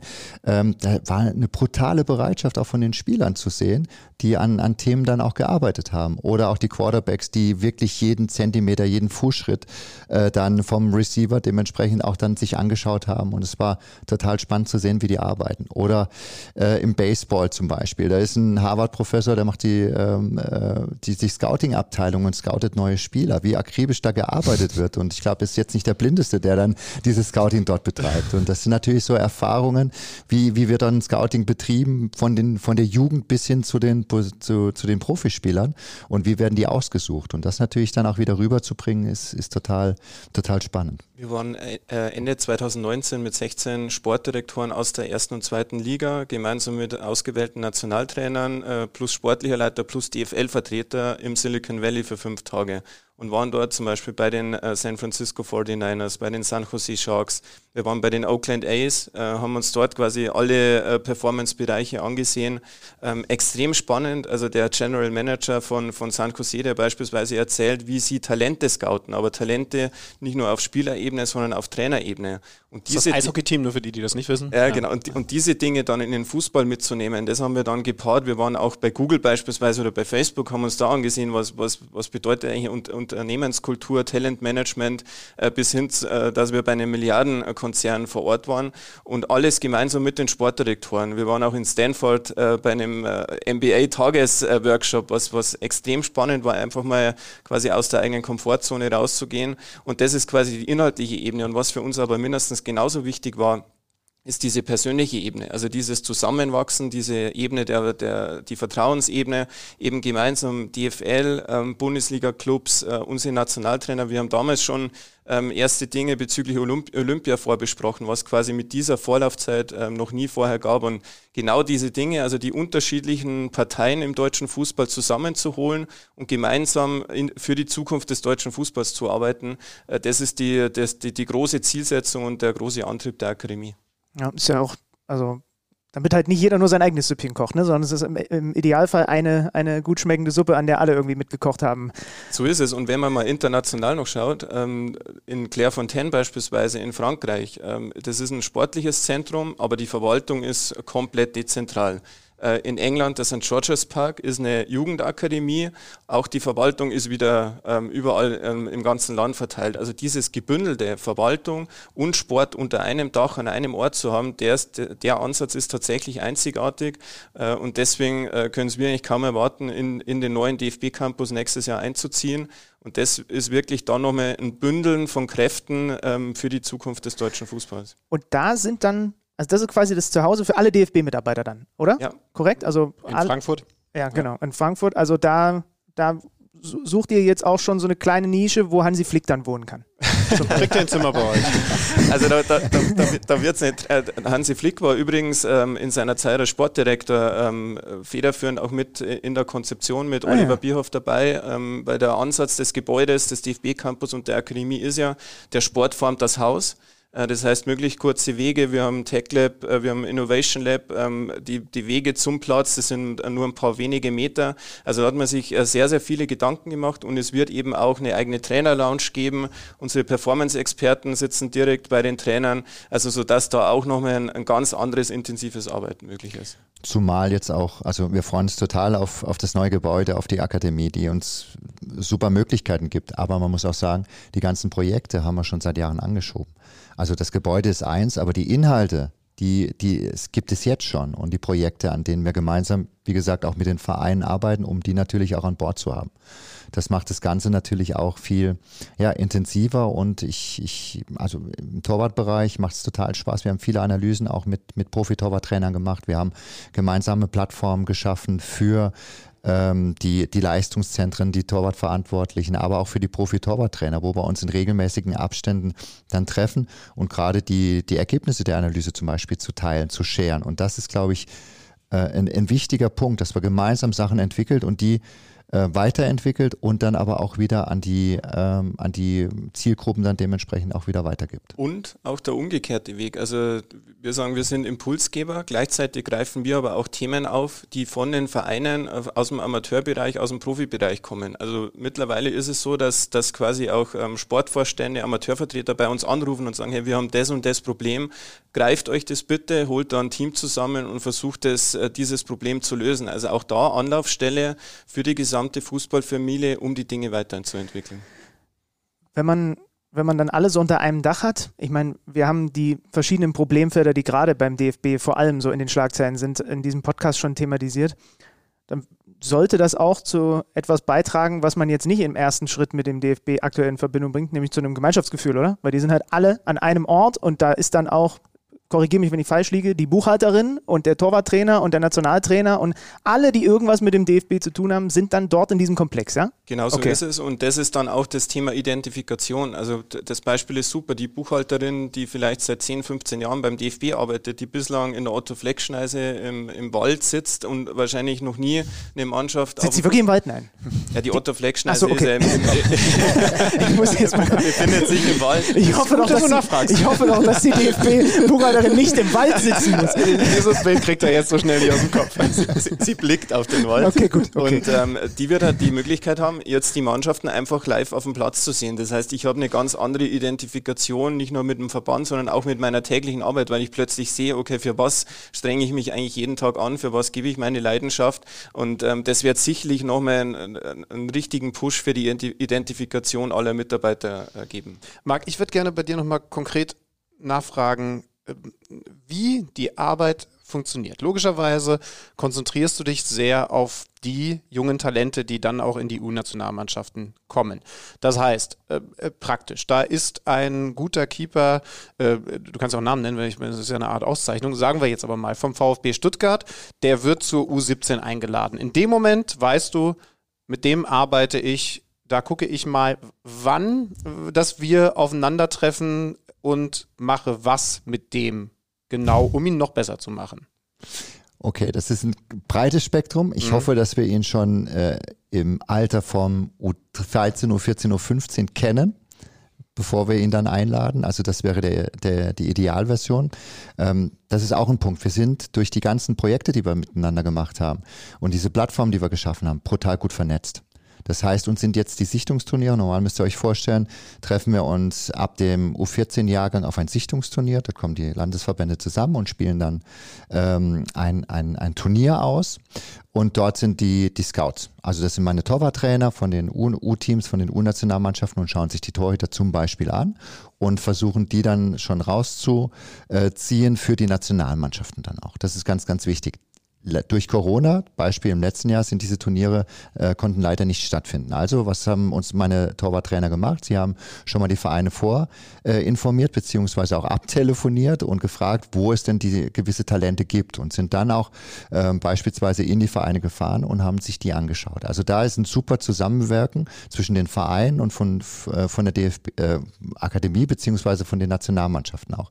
Also das ist ein Punkt. Dann kommt er zu uns, dann wird er natürlich aufgenommen, Stärken, Schwächen, Schwächeprofile erstellt und dann wird er von, von unseren Trainern dann ähm, trainiert. Wir haben einen roten Faden in unserer Ausbildung drin, äh, von der U15 bis, bis äh, zur, im Prinzip zur A-Nationalmannschaft. Okay, also das gibt es auch beim Keeper, ja? Also äh, das gibt es also auch bei den Torhütern, so und so soll die Ausbildung stattfinden, ähm, der soll das gerne Prio, auch mal, das, das, gerne so auch mal den genau. Ball nicht auf die Tribüne schwaken, sondern am Aufbauspiel beteiligt werden. Zum, könnte ich jetzt zum Beispiel vermuten. Was macht er mit dem Ball? Der schwagt ihn? Äh, schwaken sagen wir in Niedersachsen. Mhm, okay. Er kloppt ihn. Ja, das kenne ich auch, das Wort. ja, ideal. Also wir haben einen roten Faden drin in der Ausbildung, wir haben ein Trainingskonzept, an die sich jeder ähm, Nationaltorwarttrainer halten muss, sodass der Vorteil ist, wenn U15-Torhüter in die U16 kommt, U17, U18, wird er ähm, ja, durchgängig weiter äh, trainiert und weiterentwickelt. Ja, wir haben unsere Lernziele in den gewissen Altersbereichen. Wir stimmen uns untereinander ab, sodass der Torhüter immer optimal gefördert wird. Was wir jetzt zusätzlich haben durch, durch ähm, das ähm, Nationaltorhüter 2028 Projekt, dass wir noch festangestellte äh, Torhüter bekommen, die dementsprechend Torwarttrainer bekommen, die in die Vereine noch mehr gehen können und wir unser Scouting und das Betreuungspotenzial noch, noch besser ausschöpfen können. Und die gehen dann aber nicht nur zum Verein, setzen sich auf die Tribüne, gucken sich ein Training an, sondern die sind, stehen im Zweifel mit auf dem Trainingsplatz. Ähm, bei den Camps, die wir veranstalten, ja, mhm. in den Vereinen jetzt eher weniger, aber auch dort versuchen sie natürlich mit den Lehrern, mit den Trainern, mit den Torwarttrainern, mit dem Athletiktrainer Kontakt aufzunehmen und sich auszutauschen, mhm. so dass wir wirklich eine ganzheitliche ja, Ausbildung für die ähm, Nationaltorhüter dementsprechend auch gewährleisten kann. Tobias, du hast vorhin gesagt, dass diese ganze Idee entstanden ist, als man analysiert hat, andere Länder sind weiter. Haben die das früher gemacht oder waren die in anderen Bereichen besser, sodass es diesen Vorsprung oder aus deutscher Sicht diesen Rückstand überhaupt gegeben hat? Also grundsätzlich muss man sagen, dass wir ähm, nicht weit weg sind äh, von der Weltspitze, allerdings äh, uns ein paar Nationen die letzten Jahre tatsächlich äh, überholt haben. Das hat unterschiedliche Gründe. Das hängt manchmal äh, mit den Wellenbewegungen äh, im Talentebereich zusammen. Es gibt Jahrgänge, da gibt es mehr Talente, es gibt Jahrgänge, da gibt es weniger. Das hängt manchmal auch mit der Größe äh, des Landes zusammen, wo kurze, kürzere Wege sind, kann man Veränderungen schneller umsetzen. Aber es hängt auch sehr, sehr viel mit Analyse und Kultur zusammen. Und was haben die Länder, die uns jetzt ein Stück weit überholt haben, gemacht? Die haben natürlich unser System äh, jahrelang analysiert, haben die Schwachstellen äh, erkannt und haben die Schwachstellen dann auch konsequent äh, verändert und ähm, haben uns da jetzt eben ein Stück weit den Rang abgelaufen. Wir sind jetzt aber auch seit über drei Jahren dabei, ähm, die anderen wiederum, äh, die anderen Länder zu analysieren, haben da, dort die Schwachstellen erkannt und haben jetzt unsere ähm, ja, Maßnahmen wieder ergriffen. Das heißt, es ist quasi. Wie so ein Schachspiel. Das, das, ist wie ein Schachspiel, aber das Entscheidende ist halt, wir müssen jetzt konsequent handeln. Und wir sind in vielen äh, Bereichen dabei, die Dinge sehr konsequent umzusetzen, ob das die Trainerausbildung ist. Wir haben dort jeden Stein einzeln äh, umgedreht. Wir ähm, werden Ende des Jahres wird keine Trainerlizenz mehr so sein, äh, wie sie noch vor eineinhalb Jahren war also haben da wirklich tiefgreifende Reformen umgesetzt. Wir haben ein Performance Center ähm, aufgebaut für unsere Nationalmannschaften, das auch ein Stück weit einzigartig ähm, im äh, europäischen Fußball aktuell ist. Äh, wir haben in der Talententwicklung ähm, den Mensch beispielsweise ins Zentrum gesetzt, also auch tiefgreifende Veränderungen vorgenommen. Aber es gibt natürlich auch noch einige Handlungsfelder, die noch diskutiert werden, ähm, die einfach ja noch, äh, ja, noch nicht in der Umsetzung sind. Und da gilt es halt jetzt wirklich konsequent konsequent äh, den Weg weiterzugehen, weil wir, wenn wir alle zusammen den Anspruch haben, wieder Weltspitze zu sein, dann ist es jetzt wirklich höchste Zeit, da auch ähm, alle gemeinsam anzupacken. Oh, In Belgien sitzt die Buchhalterin nicht im Wald, das machen wir jetzt auch so. so ungefähr wird es gewesen sein. Oh, da waren jetzt so viele Anknüpfungspunkte dabei. Ich, ich, ich, ich mache mir einen Knoten ins, ins T-Shirt wegen Trainerausbildung, das müssen wir natürlich gleich noch ausführlich machen und vor allem auch, was du gerade gesagt hast, wir haben den Mensch mehr in den Fokus gepackt, aber eine Sache würde mich noch interessieren, wenn man naiv von draußen drauf guckt, könnte man ja auch sagen, okay, ihr könnt an so vielen Stellschrauben drehen, wie ihr wollt. Wenn halt eine Generation keinen besonders guten Torhüter hervorbringt, aus welchem Grund auch immer, so, dann könnt ihr den auch nicht backen. Also entweder den gibt's halt oder den gibt's nicht. Manuel Neuer gibt's halt nur einmal, mal, um mal das krasseste, plakativste Beispiel zu nehmen. Wäre die Frage, wie viel hat Manuel Neuers Qualität mit Ausbildung zu tun. Genau, das wollte ich jetzt gerade fragen. Also es ist schon so, dass ihr ganz klar auf dem, auf dem Trichter seid. Natürlich gibt es, gibt es solche, solche Weltklasse-Talente, die das alles mit sich bringen, aber es gibt natürlich auch immer jemanden, der das dann fördert und rausbringen muss und ihn erstmal dahin bringen muss. Und da setzt ihr an. Also ihr lasst, die, ihr lasst das Argument, ja, dann ist das halt ein schwacher Jahrgang, das lasst ihr nicht zu. Genau, genau so ist es. Und genau dort äh, setzen wir an. Und ähm, wie ihr richtig sagt, es gibt natürlich äh, Talente, äh, die verhindert kein System und kein Trainer. Also die gehen ihren Weg, e egal was, was, was zwischendrin passiert. Aber ein, Großteil der Talente hat eben nicht. Also so ein Manuel Neuer beispielsweise ist ein Ausnahmetalent oder ein Kai Havertz oder ein, ähm, ein Serge Gnabry zum Beispiel. Aber es gibt halt auch viele Talente, die über einen zweiten Weg kommen. Wir sagen immer, das sind die Talente, die flüstern. Die sind vielleicht körperlich äh, benachteiligt, die sind äh, Spät, Spätentwickler. Und genau die gilt es halt nicht äh, durchs Raster fallen zu lassen, sondern gezielt zu entwickeln. Und genau dort äh, setzen wir mit unseren Maßnahmen an, weil das Entscheidende ist ja, wir haben ja in Deutschland eine totale Luxussituation. Also mit unserem Stützpunktsystem, äh, mit, den, mit, mit, mit den Auswahlmannschaften, mit, mit unseren Landesverbänden. Also wir haben also dieses flächendeckende Fördersystem, um das beneidet uns eigentlich der internationale Fußball. Das führt dazu, dass wir eigentlich eine extrem hohe Anzahl an Top-Talenten haben. Das Problem ist nur, in den vergangenen Jahren hat sich bei uns eher äh, zu einer Talentselektion anstatt zu einer Talententwicklung ähm, entwickelt. Mhm. Und andere Länder, weil wir haben uns natürlich auch die Frage gestellt, wie kann es sein, dass Athletik Bilbao beispielsweise mit einem unwahrscheinlich geringen Einzugsgebiet seit Jahren in der Primera Division und meistens in der oberen Hälfte spielt, wie kann es sein, dass Island ähm, mit sagen, dem ja. Mini-Einzugsgebiet ja. so erfolgreich ist? Und die weil Besten die spielen da Handball.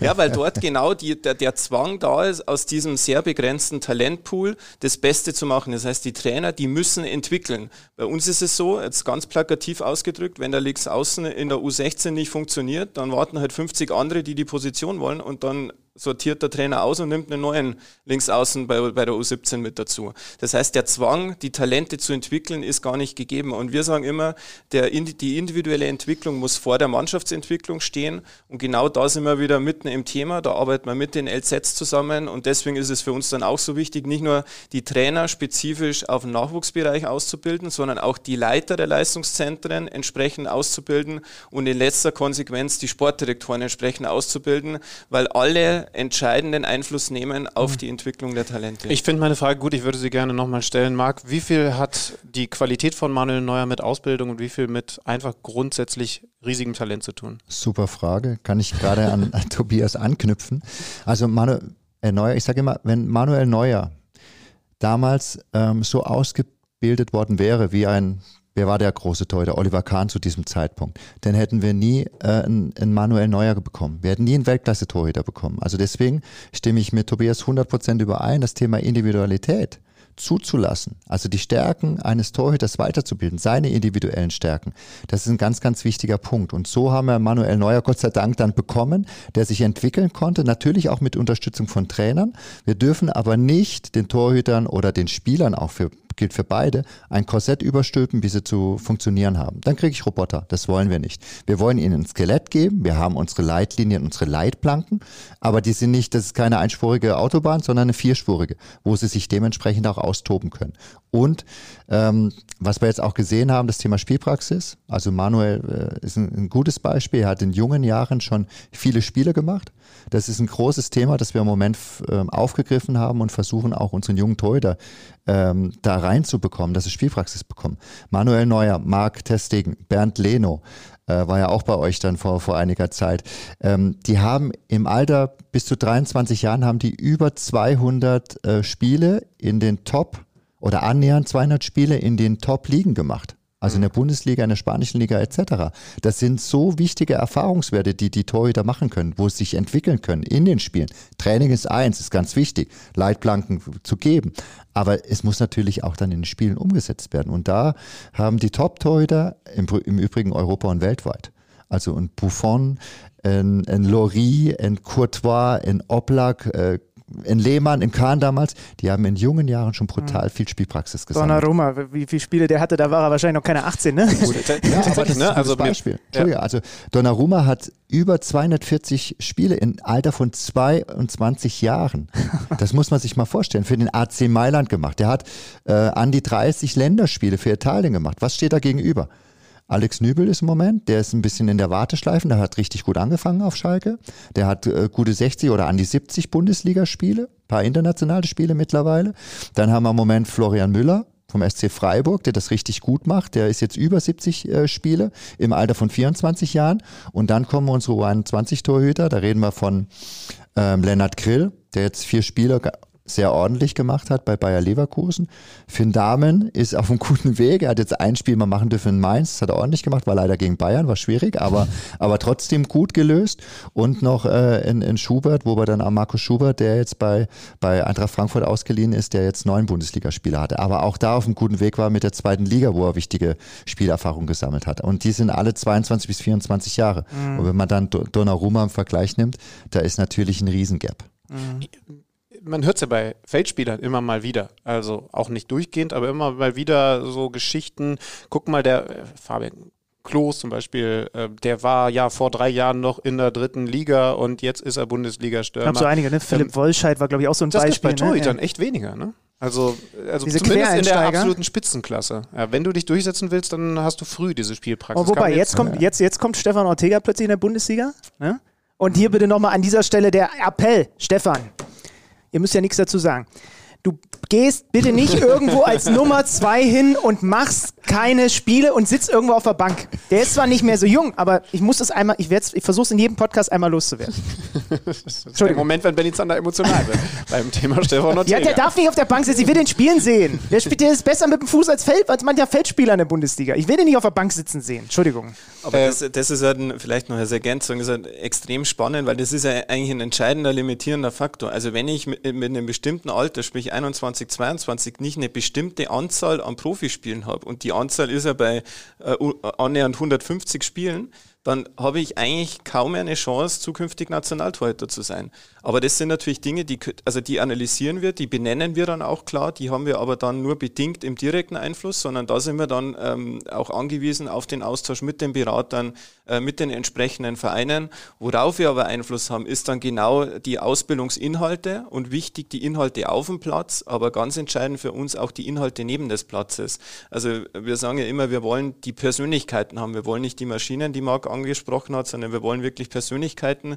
Wir müssen von den Jungs äh, mittlerweile einfach mehr wissen als Sprintwerte, als Expected Goal äh, Rate, als, als Trikotgröße, sondern wir, wir brauchen die qualitativen Faktoren. Also was sind seine Trigger Points, was ist mit dem Thema Mentalität, ähm, was ist sein eigener Anspruch, also so diese individuelle äh, Arbeit mit den äh, Talenten der Zukunft, das ist für uns ein ganz wesentlicher Faktor. Und dieser ganzheitliche Ansatz, das ist ganz, ganz wichtig. Aber man muss natürlich auch sagen, dass wir gewisse Erfahrungen durch unsere Analysen auch machen, die wir an die Torhüter auch weitergeben können. Also aber auch ähm, in Sachen Spielpraxis. Wie wichtig ist denn eine Spielpraxis, was Tobias ja gerade angesprochen hat? Vielleicht dort auch mal zu sagen, ähm, Thema Karriereplanung. Heißt nicht, geh dorthin oder geh nicht dorthin, sondern einfach diese Erfahrung zu geben.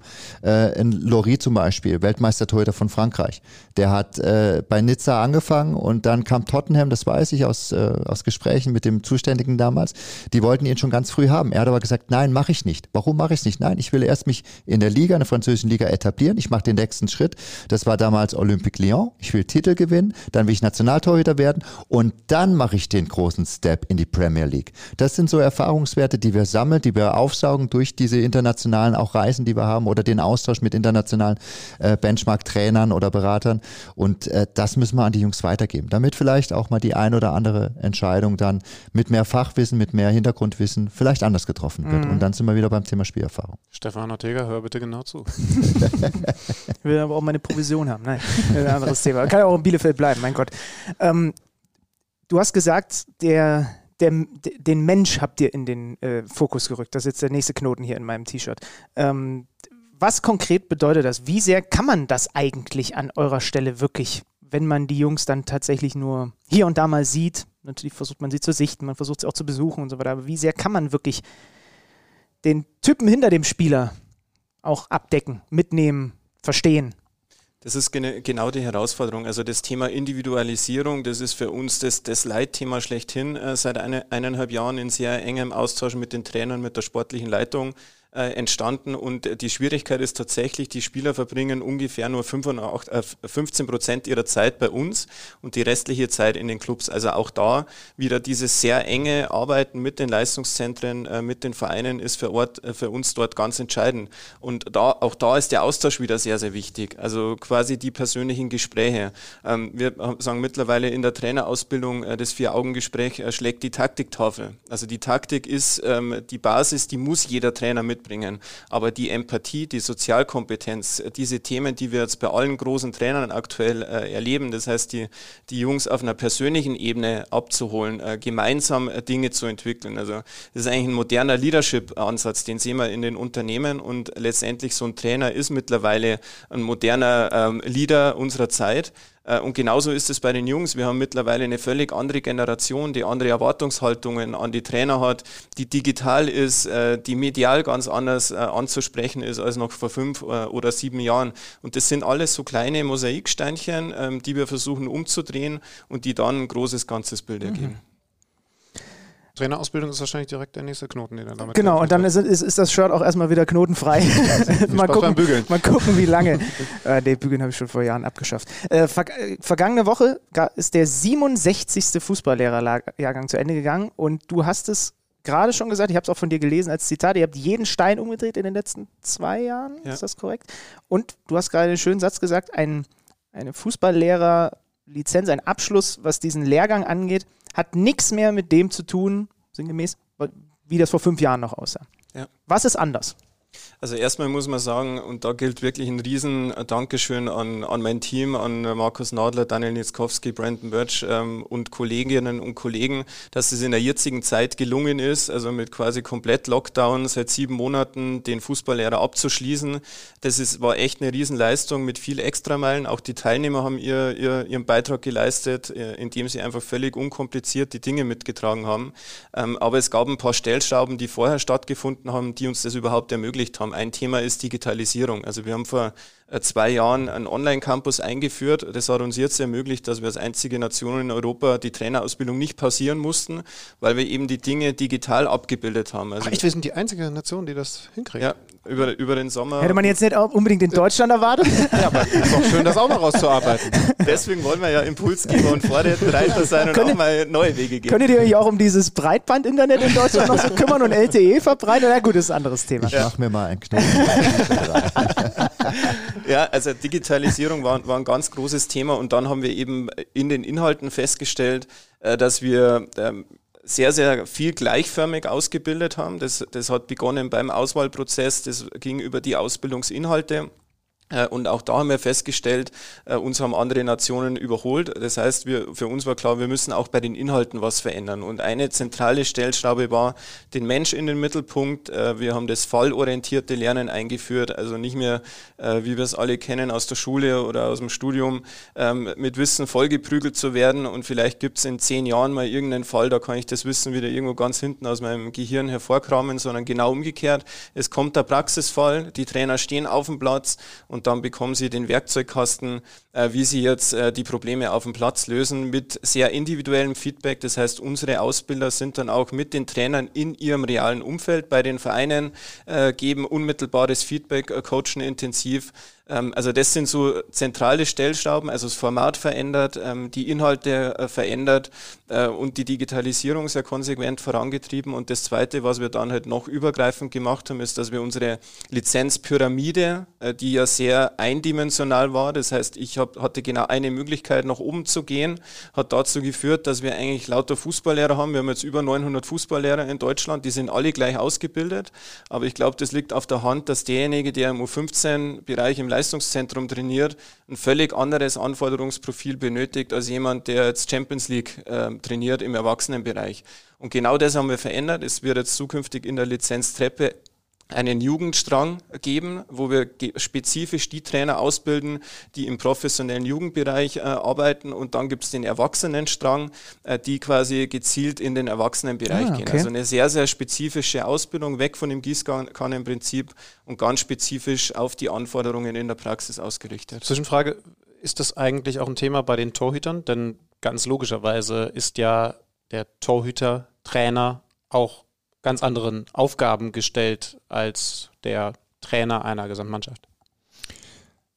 Also ich glaube, den, den roten Faden, der findet bei uns genauso statt. Also Thema Individualisierung ist ein ganz, ganz großes Thema. Also wir haben jetzt in, in sämtlichen, zu, zum, zunächst haben wir mal zwei äh, äh, Lizenzen noch dazu bekommen. Also wir hatten vorher zwei Ausbildungslizenzen und sind jetzt äh, mit vier bestückt, um, um auch dort nochmal individueller und, und gezielter ausbilden zu können. Das war der erste Schritt. Und der zweite ist, äh, läuft natürlich über die, die Inhalte auch ab. Also wir haben zum Beispiel in den zwei höchsten Stufen eine Trainer-ID eingeführt. Also wo jeder ähm, seine individuelle Identität als Trainer, als Torwarttrainer dementsprechend auch ausbilden kann und die wir auch dann in sämtlichen äh, Mikrogruppenterminen, Thema äh, vor Ort bei den Vereinen dementsprechend auch ihn coachen und äh, das, das Mentoring äh, in das Mentoring einbeziehen können. Das ist ein wichtiger Baustein. Also ich will nicht jeden Trainer gleich machen, sondern ich möchte jeden Trainer nach seinen Stärken dementsprechend auch äh, und seinen Vorlieben, wie er sein, wie sein Verständnis ist als Trainer, dementsprechend auch entwickeln. Das ist ein wichtiger Punkt. Und wichtig in dem Bereich, sowohl im, im Torwarttrainerbereich als auch bei allen anderen Trainern, ist für uns die Trainerentwicklung. Also vorher war es eher eine Trainerausbildung. Das heißt, du hast bis zu einem gewissen Zeitpunkt jemandem Wissen an die Hand gegeben, hast eine Prüfung geschrieben und dann warst du fertig mit der Lizenz. Und wir alle wissen, ein Jürgen Klopp, der war vor 15 Jahren auch nicht der Welttrainer, der er heute ist, sondern er hat sich dorthin entwickelt. Und genau das ist unser Anspruch, diese Entwicklung intensiv zu begleiten. Also der, der, die, die Fußballlehrerlizenz zu haben, ist eigentlich ein erster Entwicklungsschritt und dann, das wissen wir auch, ähm, die Entwicklung beginnt dann eigentlich erst mit, mit dem ersten Job im Profibereich. Und diese Entwicklung mit den Vereinen ähm, sehr intensiv zu begleiten, Weiterbildungsmöglichkeiten, Zertifikate den Trainern an die Hand zu geben. Wir haben beispielsweise eine Elite-Cheftrainer-Fortbildung, ähm, in der du dich in unterschiedlichen Bereichen äh, weiterbilden kannst. Genau diese Themen, äh, die greifen dort auf. Das heißt, äh wir waren jetzt die Absolventen Miro Klose, Kim Kulich äh, mhm. ne, und so weiter. Beobachtet ihr weiter, steht weiter im Austausch, wo, wo auch immer sie jetzt landen werden ja. und äh, versucht die Entwicklung weiter mit zu fördern, so gut das eben geht und auch zugelassen wird. Genau, durch ja. ganz spezifische Angebote, durch sehr intensiven Austausch mit den Clubs. Also wir werden, arbeiten gerade mit den Clubs auch an einem Modell von Trainerentwicklern. Also wir, wir, wir haben das in England gesehen, die, die schon vor über drei Jahren einen Zusammenschluss von der FA und Premier League hatten. Seitdem sind an die 100 Trainerentwickler unterwegs, die durch die Vereine fahren und die Trainer im Nachwuchsbereich sehr individuell begleiten. Bei uns haben erste Clubs damit begonnen, Trainerentwickler aufzubauen aufzubauen. Wir selbst haben einen aufgebaut mit Michael Schönweiz. Und jetzt ist eben der Ansatz, nicht jeder Club kann sich einen Trainerentwickler leisten. Das heißt, unser Ansatz ist jetzt mit einem Pilotprojekt mal zwei Trainerentwickler loszuschicken, die sehr individuell mit, äh, mit ersten Clubs arbeiten und das Ganze dann sukzessive auszuweiten. Mhm. Jetzt haben wir einen Ex-Profi hier sitzen, einen immerhin aus der Bayernliga. Wie beobachtet ihr im Moment das Thema, dass es bei Trainern ja durchaus auch intern gibt, ich sage jetzt mal plakativ, Laptop-Trainer ohne große Spielerkarriere versus ehemalige Profis, die ähm, ich würde einmal zumindest mit ähm, meinem äh, Verständnis bzw. meinem Gedächtnis sagen, die früher noch flächendeckender in der Bundesliga eingesetzt wurden. Dieser Trend, äh, Thomas Tuchel, Jürgen Nagelsmann ist ja durchaus präsent in den äh, letzten Jahren. Wir haben das analysiert, das ist nämlich eine, äh, wirklich eine hochspannende Frage. Also Laptop-Trainer äh, gefällt mir der, Be Begriff jetzt nicht allzu gut, weil es bedeutet Laptop-Trainer letztendlich, dass er sich fundiert vorbereitet und quasi einen Gegner und die eigene Mannschaft von A bis Z analysiert. Das würde ich mal voraussetzen heutzutage im internationalen Spitzenfußball ist eigentlich die Basis, äh, um überhaupt erfolgreich zu sein. Aber wir haben genau die Frage analysiert und haben alle Trainer der letzten 13 Jahre, die im Profibereich äh, gearbeitet haben, analysiert. Vom ersten Einstieg, wann sind sie das erste Mal entlassen worden, wie war der Karriereverlauf.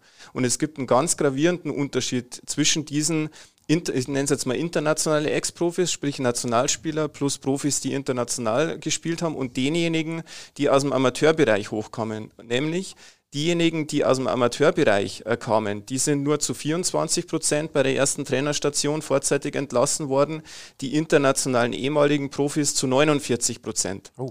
Das heißt, ähm, was war der Unterschied? Das haben wir uns dann im zweiten Schritt nämlich angesehen. Derjenige, der aus dem Profibereich äh, hochkommt, in den, äh, aus dem Amateurbereich in den Profibereich kommt, der hat Minimum zwischen sieben bis zehn Jahre Erfahrung, bevor er in die erste hauptamtliche Trainerstelle geht. Und genau diese Praxiserfahrung, die fehlt äh, den ehemaligen Spielern, die sofort in die Traineraufgabe gehen. Und das war der Grund, dass wir jetzt bei der Reform unserer Trainerausbildung ähm, Zwischenstufen eingebaut haben. Das heißt, es ist nicht mehr möglich, von der untersten Stufe bis zur höchsten in fünf oder sechs Jahren durchzugehen sondern zwischen jeder Stufe musst du zwei, drei, vier Jahre Praxiserfahrung sammeln, um überhaupt in die nächste Stufe zu kommen. Das wird aber dem einen oder anderen Ex-Profi nicht gefallen oder? also, naja, äh, äh, ihm, ihm, sollte es halt gefallen, weil ähm, auch da, wenn ich, wenn, ich, wenn ich diese Erkenntnisse quasi nehme und für mich ja. reflektiere, dann weiß ich, wenn ich diesen Weg gehe und mir die Zeit zu lernen gibt, das ist immer das Entscheidende. Wir haben auch viele sehr, sehr positive Beispiele, ob das auf Trainerebene ist, auf Managerebene, die hören mit der Spielerkarriere auf und sagen, okay, jetzt, jetzt lerne ich erstmal. Also mhm. ich gehe quasi wieder zehn Schritte zurück und ich brauche aber auch die Zeit, um die Erfahrung zu sammeln, weil erst dann fühle ich mich bereit, ähm, in die nächsthöhere Stelle ein paar, zu gehen. Ein paar gibt es, die mit der Attitüde unterwegs sind. Ich war doch ein Top-Spieler. Ich kann mich morgen dahinstellen, einen erklären, wenn wir Erfolg haben. Ist aber halt nicht so, ne? Ich glaube, das gibt es nicht mehr. Also aus meiner Erfahrung jetzt auch, wir haben eine ganz neue Spielergeneration auch. Also früher hast du, nimm den Ball, schießen ins Tor. Ich übertreibe jetzt. Äh, heute fragen die nach, ja, wo soll ich den hinschießen ins Tor? Ähm, die Spieler wollen mehr Informationen auch haben. Und sie müssen, sie wollen auch überzeugt werden, warum soll ich das so machen? Und da brauche ich schon auch fachliche Expertise. Also reicht es mir nicht, ich war, ich, wir haben das früher so gemacht, mache das heute so weiter, sondern sie müssen schon genau erklärt äh, kriegen, wie soll ich das alles umsetzen und wie soll ich das machen? Was sind die Zusammenhänge? Und ich glaube, dass, dass das ein wichtiger Punkt ist, was die Trainer auch, die Ex-Profis auch lernen müssen, aus meiner Erfahrung auch. Also ich muss euch ganz ehrlich sagen, für mich war es eine Herausforderung. Ich habe ja sämtliche Trainerausbildungen äh, auch gemacht. Ähm, die erste war schon eine Herausforderung. Früher bist du hingekommen, waren die Hütchen gestanden und gesagt, du läufst von dem Hütchen zu dem Hütchen und jetzt musst du selber die Hütchen aufstellen und musst äh, gucken, dass das auch vom Timing her und von allem anderen auch funktioniert. Thema Organisation, Thema äh, Strategie und alles, was dazugehört. Und ich glaube, dass das schon ein guter Ansatz ist, dass man sich dort auch weiterentwickeln und auch weiterbilden, fortbilden muss. Wir haben ja ganz zu Beginn von, über das Thema Erfahrungswissen äh, gesprochen. Was wir auch festgestellt haben, in, in, den letzten 20 Jahren ist es uns eigentlich kaum gelungen, das umfangreiche Erfahrungswissen unserer erfolgreichen Trainer, Spieler im System Fußball zu halten. Also da sind uns so viele äh, aus dem System gefallen, die nicht als Manager tätig sind, nicht als Trainer. Das heißt, dass dieses ganze Wissen ist uns eigentlich verloren gegangen. Und genau aus dem Grund, ich habe die digitalen Kabinentalks genannt, wir haben ein Mentorenprogramm entwickelt für angehende Ex-Profis. Wir haben jetzt, und das ist ein konkretes Beispiel für die neue Spielergeneration, wir haben jetzt auch ein Programm entwickelt, wo die, die Spieler bei den Abstellungsperioden ähm, in die Elite-Jugendlizenz einsteigen können. Also wo die Ausbilder quasi zu den Mannschaften gehen und sie erst die Inhalte aus der Trainerausbildung vor Ort belegen okay. können. Wir haben, und da mal, um eine Zahl zu nennen, wir haben das bei, bei unseren Frauen, bei der Frauennationalmannschaft jetzt vor ein paar Wochen vorgestellt und es haben sich quasi aus dem Stand 14 Spielerinnen gemeldet, die gesagt haben, okay, sie wollen die Elite-Jugendlizenz machen. Und genauso versuchen wir eben die Spieler und Spielerinnen für eine Trainerkarriere zu begeistern begeistern oder eben auch für eine Managerkarriere. Jetzt haben wir eine ganze Menge gelernt, was mich grundsätzlich schon mal sehr, sehr freut, auch was die Zukunftsplanung angeht. Also diese Zahlen, was die, was die äh, Trainer angeht, mit der ersten Station finde ich zum Beispiel total beeindruckend. Aber wir, wir wissen jetzt beide, Benny, äh, hoffen, dass der Stefan Ortega zuhört, dass es da auf jeden Fall Ansätze gibt, um tatsächlich auch diesen leichten Rückstand aufzuholen, der sich da ergeben hat in den letzten Jahren. Nun ist aber im Moment beim DFB öffentlich ein ganz großes Thema vorhanden, nämlich, dass die sich da in der Führungsetage überwerfen, mit was auch immer bewerfen. Also es ist zumindest der öffentliche Eindruck ein Chaos da ganz oben. Wie groß ist für euch die Gefahr, dass all diese Pläne, diese Strukturen, diese Leitfäden, die ihr entwickelt, in der konkreten Umsetzung gefährdet sind, weil da oben so Uneinigkeit herrscht? Also un unsere Zielsetzung ist ja, dass wir zurück an die Weltspitze wollen und ähm, Weltspitze entwickeln. Das ist der Ort, ähm, ist die Akademie, wo das äh, stattfinden soll. Und wir haben das ja jetzt erläutert, das geht halt nur gemeinsam und wenn alle im deutschen Fußball wirklich Hand in Hand gehen. Und das bedeutet DFL, DFB, DFB-Akademie, Amateurvertreter, alle äh, Hand in Hand. Das ist der entscheidende Erfolgsfaktor. Und wir haben jetzt so große Herausforderungen, ähm, Stichwort Talententwicklung, äh, Trainerausbildung, Thema Datenbank. Ähm, wir haben andere Nationen, die seit vielen Jahren konsequent in Daten äh, investieren. Auch da haben wir einen, einen, sehr großen Nachholbedarf. Das heißt, da müssen wir jetzt konsequent äh, anpacken.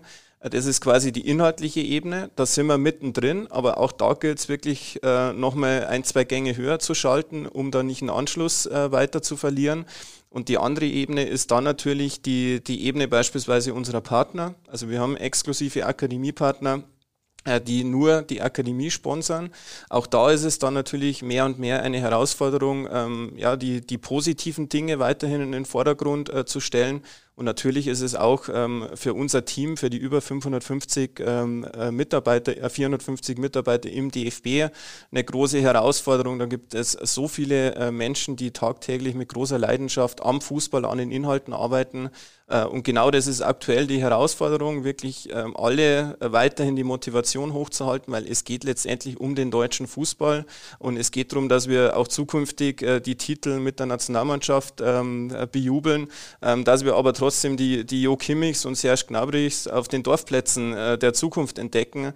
Und genau deswegen funktioniert das System nur gemeinsam. Und da gilt es jetzt wirklich, ähm, dass alle an einem Strand, Strang ziehen. Ja, es ist so schade, ne? weil ich meine, wir sitzen jetzt hier über eine Dreiviertelstunde zusammen und wir könnten wahrscheinlich, wenn uns die Zeit nicht wegrennen würde, weil ihr auch tatsächlich noch andere Dinge zu tun habt an so einem Montag, wir könnten noch fünf Stunden reden über die Dinge, die ihr anschiebt und was ihr gerade alles macht.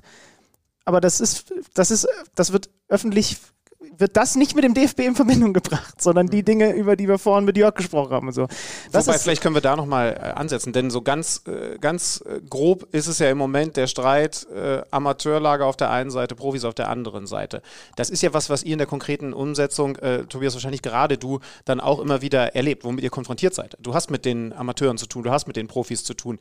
Hast du da tatsächlich im Moment gerade auch äh, Erfahrungen, dass es schwieriger geworden ist, was die Vernetzung, die Zusammenarbeit angeht? Oder ist das auf der Ebene, wo es dann wirklich praktisch umgesetzt wird, weiterhin okay?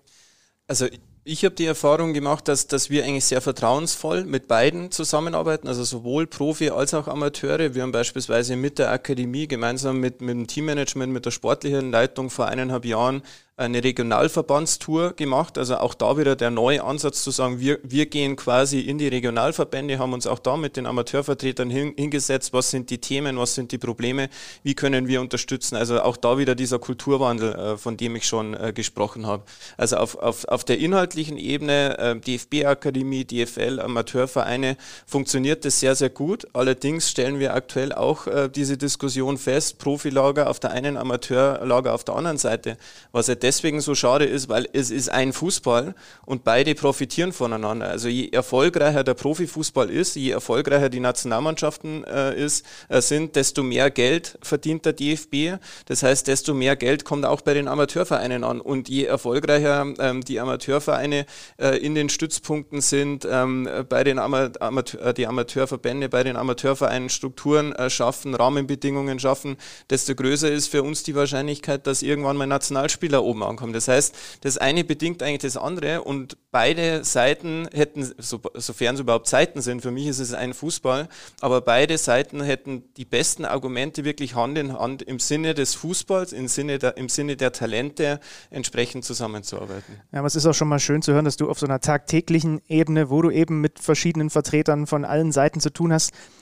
nicht den Eindruck hast, die hauen sich gleich die Köpfe ein, so wie man das jetzt auf absolutem Top-Level gerade ein bisschen bekommen kann. So, ja, wir, wir, haben, wir haben halt jetzt auch die letzten Jahre, und ich habe die USA-Reise angesprochen, ähm, wir haben das Sport, die Sportdirektoren-Ausbildung, die Manager-Ausbildung, die LZ-Leiter-Ausbildung, das Datenbankthema, das sind alles Themen, die wir gemeinsam mit der DFL, mit den äh, Vereinen umsetzen. Also eine sehr, sehr große Vertrauensbasis im Sinne der Inhalte. Also wir sagen immer, das Talent muss im Fokus stehen, man kann es eigentlich ausweiten, der Fußball muss im Fokus stehen. Und da arbeiten wir auf der inhaltlichen Ebene sehr, sehr vertrauensvoll zusammen. Mhm. Ja, uns rennt leider die Zeit davon, wie gesagt. Ich habe ich hab eine letzte Frage an Marc. Ähm, hast du jetzt äh, schon im Blick für die nächsten zehn Jahre so einen ganz jungen Torhüter, wo du jetzt schon weißt, ach, typisch deutsch, da haben wir wieder einen Weltklasse. Nicht, nicht namentlich nennen, aber ja. sag mal nur, ob es einen gibt. Du lässt nicht locker, ne? Können auch zwei ich, sein. ich glaube, dass wir in den nächsten Jahren, wenn wir unsere Hausaufgaben machen, wieder die Lücke schließen können, die uns dann nach, nach Neujahr, Testegen etc. dann kommen wird. Und ich glaube, das wird uns relativ schnell auch gelingen. Wir arbeiten hart dran. So, so können wir da rausgehen. Ich meine, äh, Tobias, wenn du jetzt noch einen Mittelstürmer für die Zukunft nennen möchtest, dann auch gerne. Aber ansonsten dann hätten wir eine Achse gebildet für die nächsten Jahre. Nee, ich glaube, wir können äh, frohen Mutes in die Zukunft blicken. So würde ich jetzt mal sagen. Auch wenn der Eindruck vielleicht nicht für alle in der Öffentlichkeit gerade da ist, aber umso schöner, dass wir mal sehr konkret praktisch sprechen konnten. Danke dafür. Tobias. Sehr, sehr Marc. gerne. Sehr gerne. Spaß gemacht. Ja. Danke, dass ihr Spaß da wart. Gemacht. Ja, und wir, wir, laden, das tun wir gerne, uns äh, selber ein, wenn in Frankfurt die Akademie steht, mal vorbeizuschauen. Sehr, sehr gerne. Ja, sind wir ehrlich, also hier sind noch so viele Fragen auf dem Zettel, so ein Teil 2 müssen wir schon noch mal irgendwann hinkriegen. Ja, und den machen wir dann auf dem neuen DFB-Campus. Abgemacht. Super. Lieben Dank für heute. Danke euch. Danke euch. Es bietet sich an, dass wir tatsächlich noch mal ein bisschen intensiver über äh, diese Themen mit den beiden Jungs sprechen. Wir können verraten, wir haben jetzt gerade mit, mit beiden noch eine ganze Weile gesprochen, unter anderem äh, mit Marc über die Torhüter-Ausbildung. Da gibt es eine ganze Menge Punkte. Wir haben es ja schon oft genug gesagt, ne? es ist für uns immer noch so ein bisschen Wunderland, diese Torhüter-Position, äh, weil wir das beide halt nie bekleidet haben. Was ist da für Analyse Möglichkeiten mittlerweile gibt, ne? wo ein Torhüter stehen muss und so weiter. Das müssen wir irgendwann mal ein bisschen genauer besprechen. Ja, genau das machen wir. Aber jetzt wenden wir uns mal der Bundesliga zu, auch wenn wir das heute, wir haben es schon angedeutet, ja ein bisschen abgespeckter machen. Es stehen ja noch die letzten beiden Spieltage an. Wir machen hinten raus auch ein großes Saisonfazit, wie ihr das gewohnt seid. Ähm, wir gehen jetzt mal ein wenig im Schweinsgalopp, muss ich jetzt nicht sagen, aber etwas schneller durch den Spieltag, als ihr es vielleicht gewohnt seid, weil heute dieses DFB-Thema nun mal bei uns Prio 1 war. Ja, gehen wir halbwegs chronologisch vor und da ist dann die Besonderheit, dass die Hertha ja schon zu äh, Wochenbeginn, wollte ich fast sagen, Wochenendbeginn am Donnerstag gespielt hat, weil die ja weiterhin hinten dran sind. Sie haben 3 zu 0 gegen Freiburg gewonnen. Ihr habt das vorhin äh, beim Thema Christian Streicher schon kurz angerissen mitbekommen.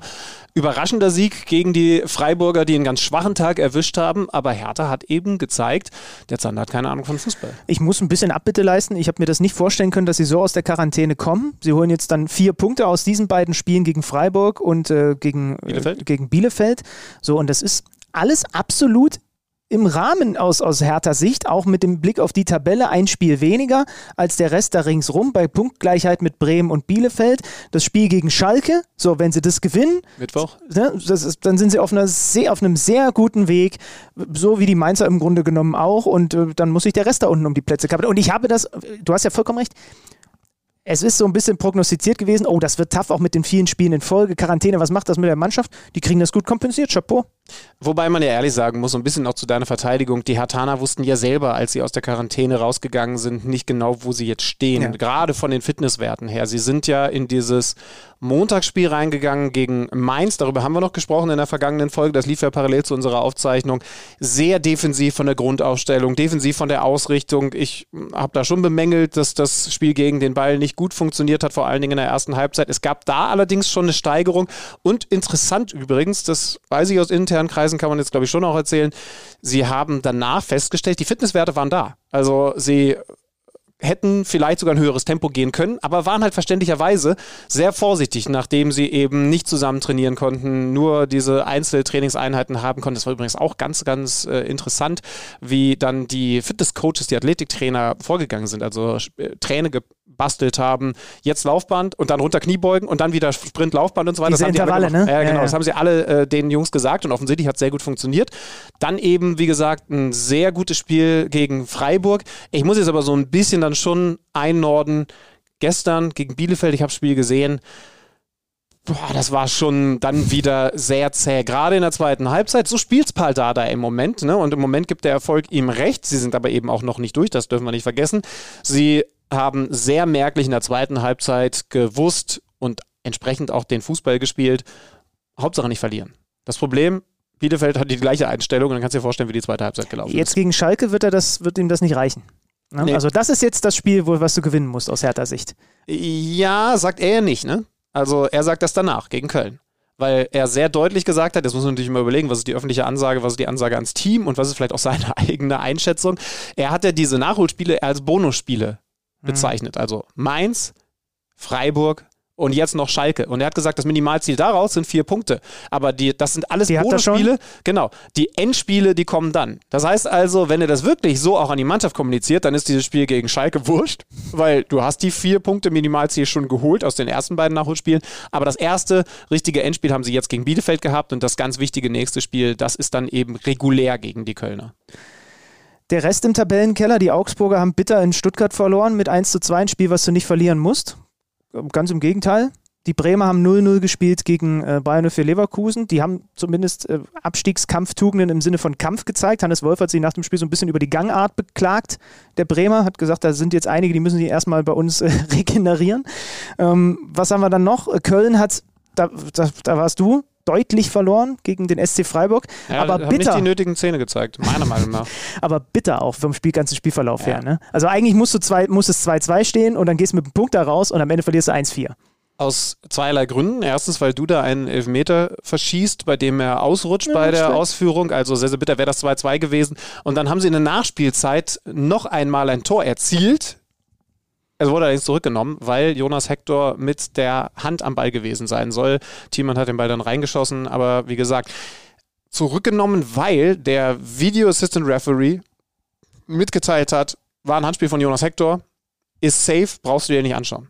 Und das war eine Sache, die Friedhelm Funkel Jonas Hector ganz besonders im Interview ähm, sehr kritisiert haben, dass sich das nicht mal angeschaut wurde vom Hauptschiedsrichter. Ne? Haben wir in dieser kannst du Marco Fritz dann auch wenig Vorwurf machen, weil wenn das Signal kommt vom VRR, dann sagst du ja nicht, nö, vertraue ich dir nicht, ich gehe raus. Sondern da musst du dich auf ihn verlassen. Und übrigens, dann kann man ja auch noch drüber diskutieren. Jonas Hector hat sehr klar gesagt, es war nur die Schulter-T-Shirt-Linie, ist ja das Motto bei dem Thema. Ich finde zumindest, es war sehr eng. Aber genau deswegen finde ich es falsch, dass er nicht rausgegangen ist, Marco. Ja, das haben wir in dieser Saison schon häufiger gehabt und du nimmst die Kuh vom Eis, wenn du es dir anguckst. Dann dauert es zwar länger, Steffen Baumgart hat das im Pokal doch gegen Dortmund auch äh, bemängelt. Ja. Das ist eben nicht, und wie hat er damals gesagt, das gebietet der Respekt, einfach weil es für uns hier um alles geht, ähm, guck's dir an. Ja, Übrigens, T-Shirt-Linie. in der Nachspielzeit, also da ist es dann auch okay, wenn es fünf Minuten dauert, weil jedem klar ist, das ist jetzt die spielentscheidende ja. Szene. Ich runde nur ganz kurz ab, Freiburg macht dann noch zwei Konter und gewinnt deswegen 4-1, aber es ist eben vom Ergebnis, wenn man nur das jetzt sieht, sehr viel höher als als das Spiel eigentlich hergegeben hat. Übrigens nochmal, also Hector war nicht mit der Hand dran und auch nicht mit dem Unterarm, sondern er war mit der Schulter dran und wahrscheinlich ein klein bisschen mit dem Oberarm. Und jetzt kommt, was, was besagt denn T-Shirt-Linie? T-Shirt-Linie richtet sich nicht danach, weil sonst könnte jeder einfach längere Ärmel oder kürzere Ärmel machen, wo denn, äh, wo denn tatsächlich der Ärmel des Trikots aufhört, sondern es geht um unter der Achselhöhle. Da be beginnt quasi der strafbare Bereich. Und das war echt eng. Das war echt ein Grenzfall. Ja. Also es sah schon sehr nach Schulterball aus. Ähm, schwer tut ihn enorm weh. Sind wir ehrlich, wenn der Duda nicht ausrutscht, gehst du so mit dem Punkt raus. Klar, ja, und, und du hast ja recht dann guckst dir lieber nochmal an, weil halt für die Kölner geht es um Abstieg. So, und dann lieber einmal nochmal, also dann vier Augen sind ja immer besser als zwei. Oder in dem Fall haben ja vier schon drauf geguckt in Köln und dann nochmal zwei. Dann hast du sechs Augen Prinzip. Ja. Also nur um die Komplexität komplett zu machen und der ganzen Sache gerecht zu werden, der Elfmeter, den du da verschießt, der war auch diskutabel. Stimmt, ja. Foul an äh, Ismail Jakobs. Auf der anderen Seite gab es kurz danach dann auch ein Foul an Höhler, das nicht geahndet wurde. Also super kompliziertes Spiel. Und deswegen muss man auch sagen, super kompliziertes Spiel für einen Schiedsrichter, der für mich eigentlich nur bei dieser einen Situation ja kritisierbar ist, aber eigentlich ja nicht mehr persönlich dafür, weil der VAR offensichtlich gesagt hat, klare Geschichte, Handspiel, äh, kannst du abpfeifen, weiter geht's. Köln vorletzter, 29 Punkte, zwei Punkte Rückstand auf drei Teams davor, die alle punktgleich sind. Bei einem Restprogramm von Hertha auswärts und dann zu Hause Schalke. Sagt uns was über die Kölner? Was? Sie haben auf jeden Fall noch, noch alle Chancen. Ähm, also ich will jetzt keine Wetten abgeben, aber äh, nee, wir haben ja schon gewettet. Insofern ist es eh zu spät. Ich habe nur wieder vergessen, was ich gesagt habe. Du hast gesagt, Köln und Hertha gehen runter, oder? Nee, ich habe gesagt, die Bremer gehen in die Relegation und Hertha steigt direkt ab. Okay, Ach, du hast auf die Kölner gesetzt. Insofern ähm, weiß ich ja, was dann deine Meinung sein wird. Ah, ich finde es ich, also ich schwierig. Köln hat jetzt Ansätze gezeigt, äh, zuletzt gegen Augsburg zum Beispiel. Das war dann sehr, sehr gut. Aber ich bin mir nicht sicher, ob sie äh, also ob sie diese letzten beiden Spiele, die nötigen, ich würde jetzt mal sagen, mindestens vier Punkte mhm. holen. Und, ja. und das ist halt schon, also Sieg und Unentschieden, auch wenn das nicht die absoluten Top-Mannschaften sind ähm, und du der Konkurrenz eben darum entsprechend auch selber Punkte nehmen kannst, ist hart. Machen wir den ganzen Laden noch rund. Mainz ver verliert spät zwei Punkte gegen Frankfurt, in Frankfurt, so muss man es sagen. Sie führen lange 1-0 und dann kommt ein unglaubliches Tor von Rustic im Sitzen, sein erstes Bundesligator als Lupfer das war der doch nicht so gewollt. Also zumindest kann ich mir das nicht vorstellen, ist aber egal. Schönes Tor und Frankfurt macht noch einen Punkt. Trotzdem muss man sagen, mit diesem einen Punkt, die Mainzer jetzt 36 und wenn wir jetzt selbst mal die Hertha, die ja ein Spiel weniger hat, ausblenden, die Mainzer auf der 12, fünf Punkte vorm Relegationsrang und das um zwölf bessere Torverhältnis als, Biele, auf, als Bielefeld. Das sind also auf die Bielefelder aktuell auf den Relegationsrang quasi sechs Punkte. Quasi sechs Punkte. Ja. Bei noch zwei ausstehenden Spielen. Und einer Menge Teams dazwischen. Die sich auch noch gegenseitig Punkte wegnehmen. Ja. Das muss doch reichen für die Mainzer. Ja, Mainz, ist, Mainz ist für mich durch. Aber lass uns äh, die Region da oben nochmal betrachten. Du hast es gesagt, Frankfurt holt immerhin noch einen Punkt und kann damit glücklich sein, rutscht aber trotzdem auf die fünf ab. Das Momentum ist im Moment schon klar bei Dortmund. Wolfsburg gewinnt gegen Union Berlin deutlich mit 3 zu 0. Dreifacher Breckerlo. Dreifacher Breckerlo. Das macht sicherlich vielen Wolfsburger äh, verantwortlich Verantwortlichen Hoffnung, dass der jetzt doch so funktioniert, ist ja immer noch jung, wie man sich das erhofft, denn es ist die Schwachposition meiner Meinung nach in der Wolfsburger Mannschaft, in der sonst so gut aufgestellten, ausgeglichenen Mannschaft. Aber du bist jetzt bei Dortmund auf der 4 oder ähm, wie blickst du da aufs Restprogramm? Oh, das ist, also Frankfurt hat nicht gut gespielt, die murren auch immer mehr, die Fans, weil Adi Hütter auch sagt, das hat auch nichts mit dem Trainer zu tun, er weiß, was in der Kabine äh, passiert. Es gibt jetzt noch mal eine Einordnung auf Kicker Online, Hütters fatales Signal an seine Spieler gerade äh, zum Zeitpunkt dieser, an, äh, dieser Aufzeichnung rausgekommen. Sie haben jetzt Schalke und Freiburg. Das Restprogramm ist machbar, aber sie müssen aus dem Puschen kommen, ähm, weil die Dortmunder eben jetzt dann auch Leipzig 3-2 schlagen. Wen haben die Dortmunder denn an den letzten beiden Spieltagen noch? Sie spielen jetzt am Sonntag gegen, gegen Mainz und spielen dann gegen Leverkusen. Und also davor Pokalfinale noch, ne? Und Donnerstag. das ist eben ja. ein ganz wichtiger Punkt. Und ich glaube, dass es die Sache nochmal richtig interessant macht. Am Donnerstag, das geht echt ein bisschen unter. Ne? Donnerstag ist Pokalfinale. Das wird sich verdammt komisch anfühlen. Zwischen Dortmund und Leipzig dann spielst du immerhin erst am Sonntag, aber eben doch schon wieder am Sonntag, nach diesem definitiv ja emotionalen Höhepunkt am, am Donnerstag. Dann spielst du am Sonntag ein ganz wichtiges Spiel gegen Mainz und Mainz kann wehtun. Das, das wissen ganz viele Vereine mittlerweile, seit Bo Svensson, spätestens seit Bo Svensson da am Ruder sitzt oder steht oder steuert.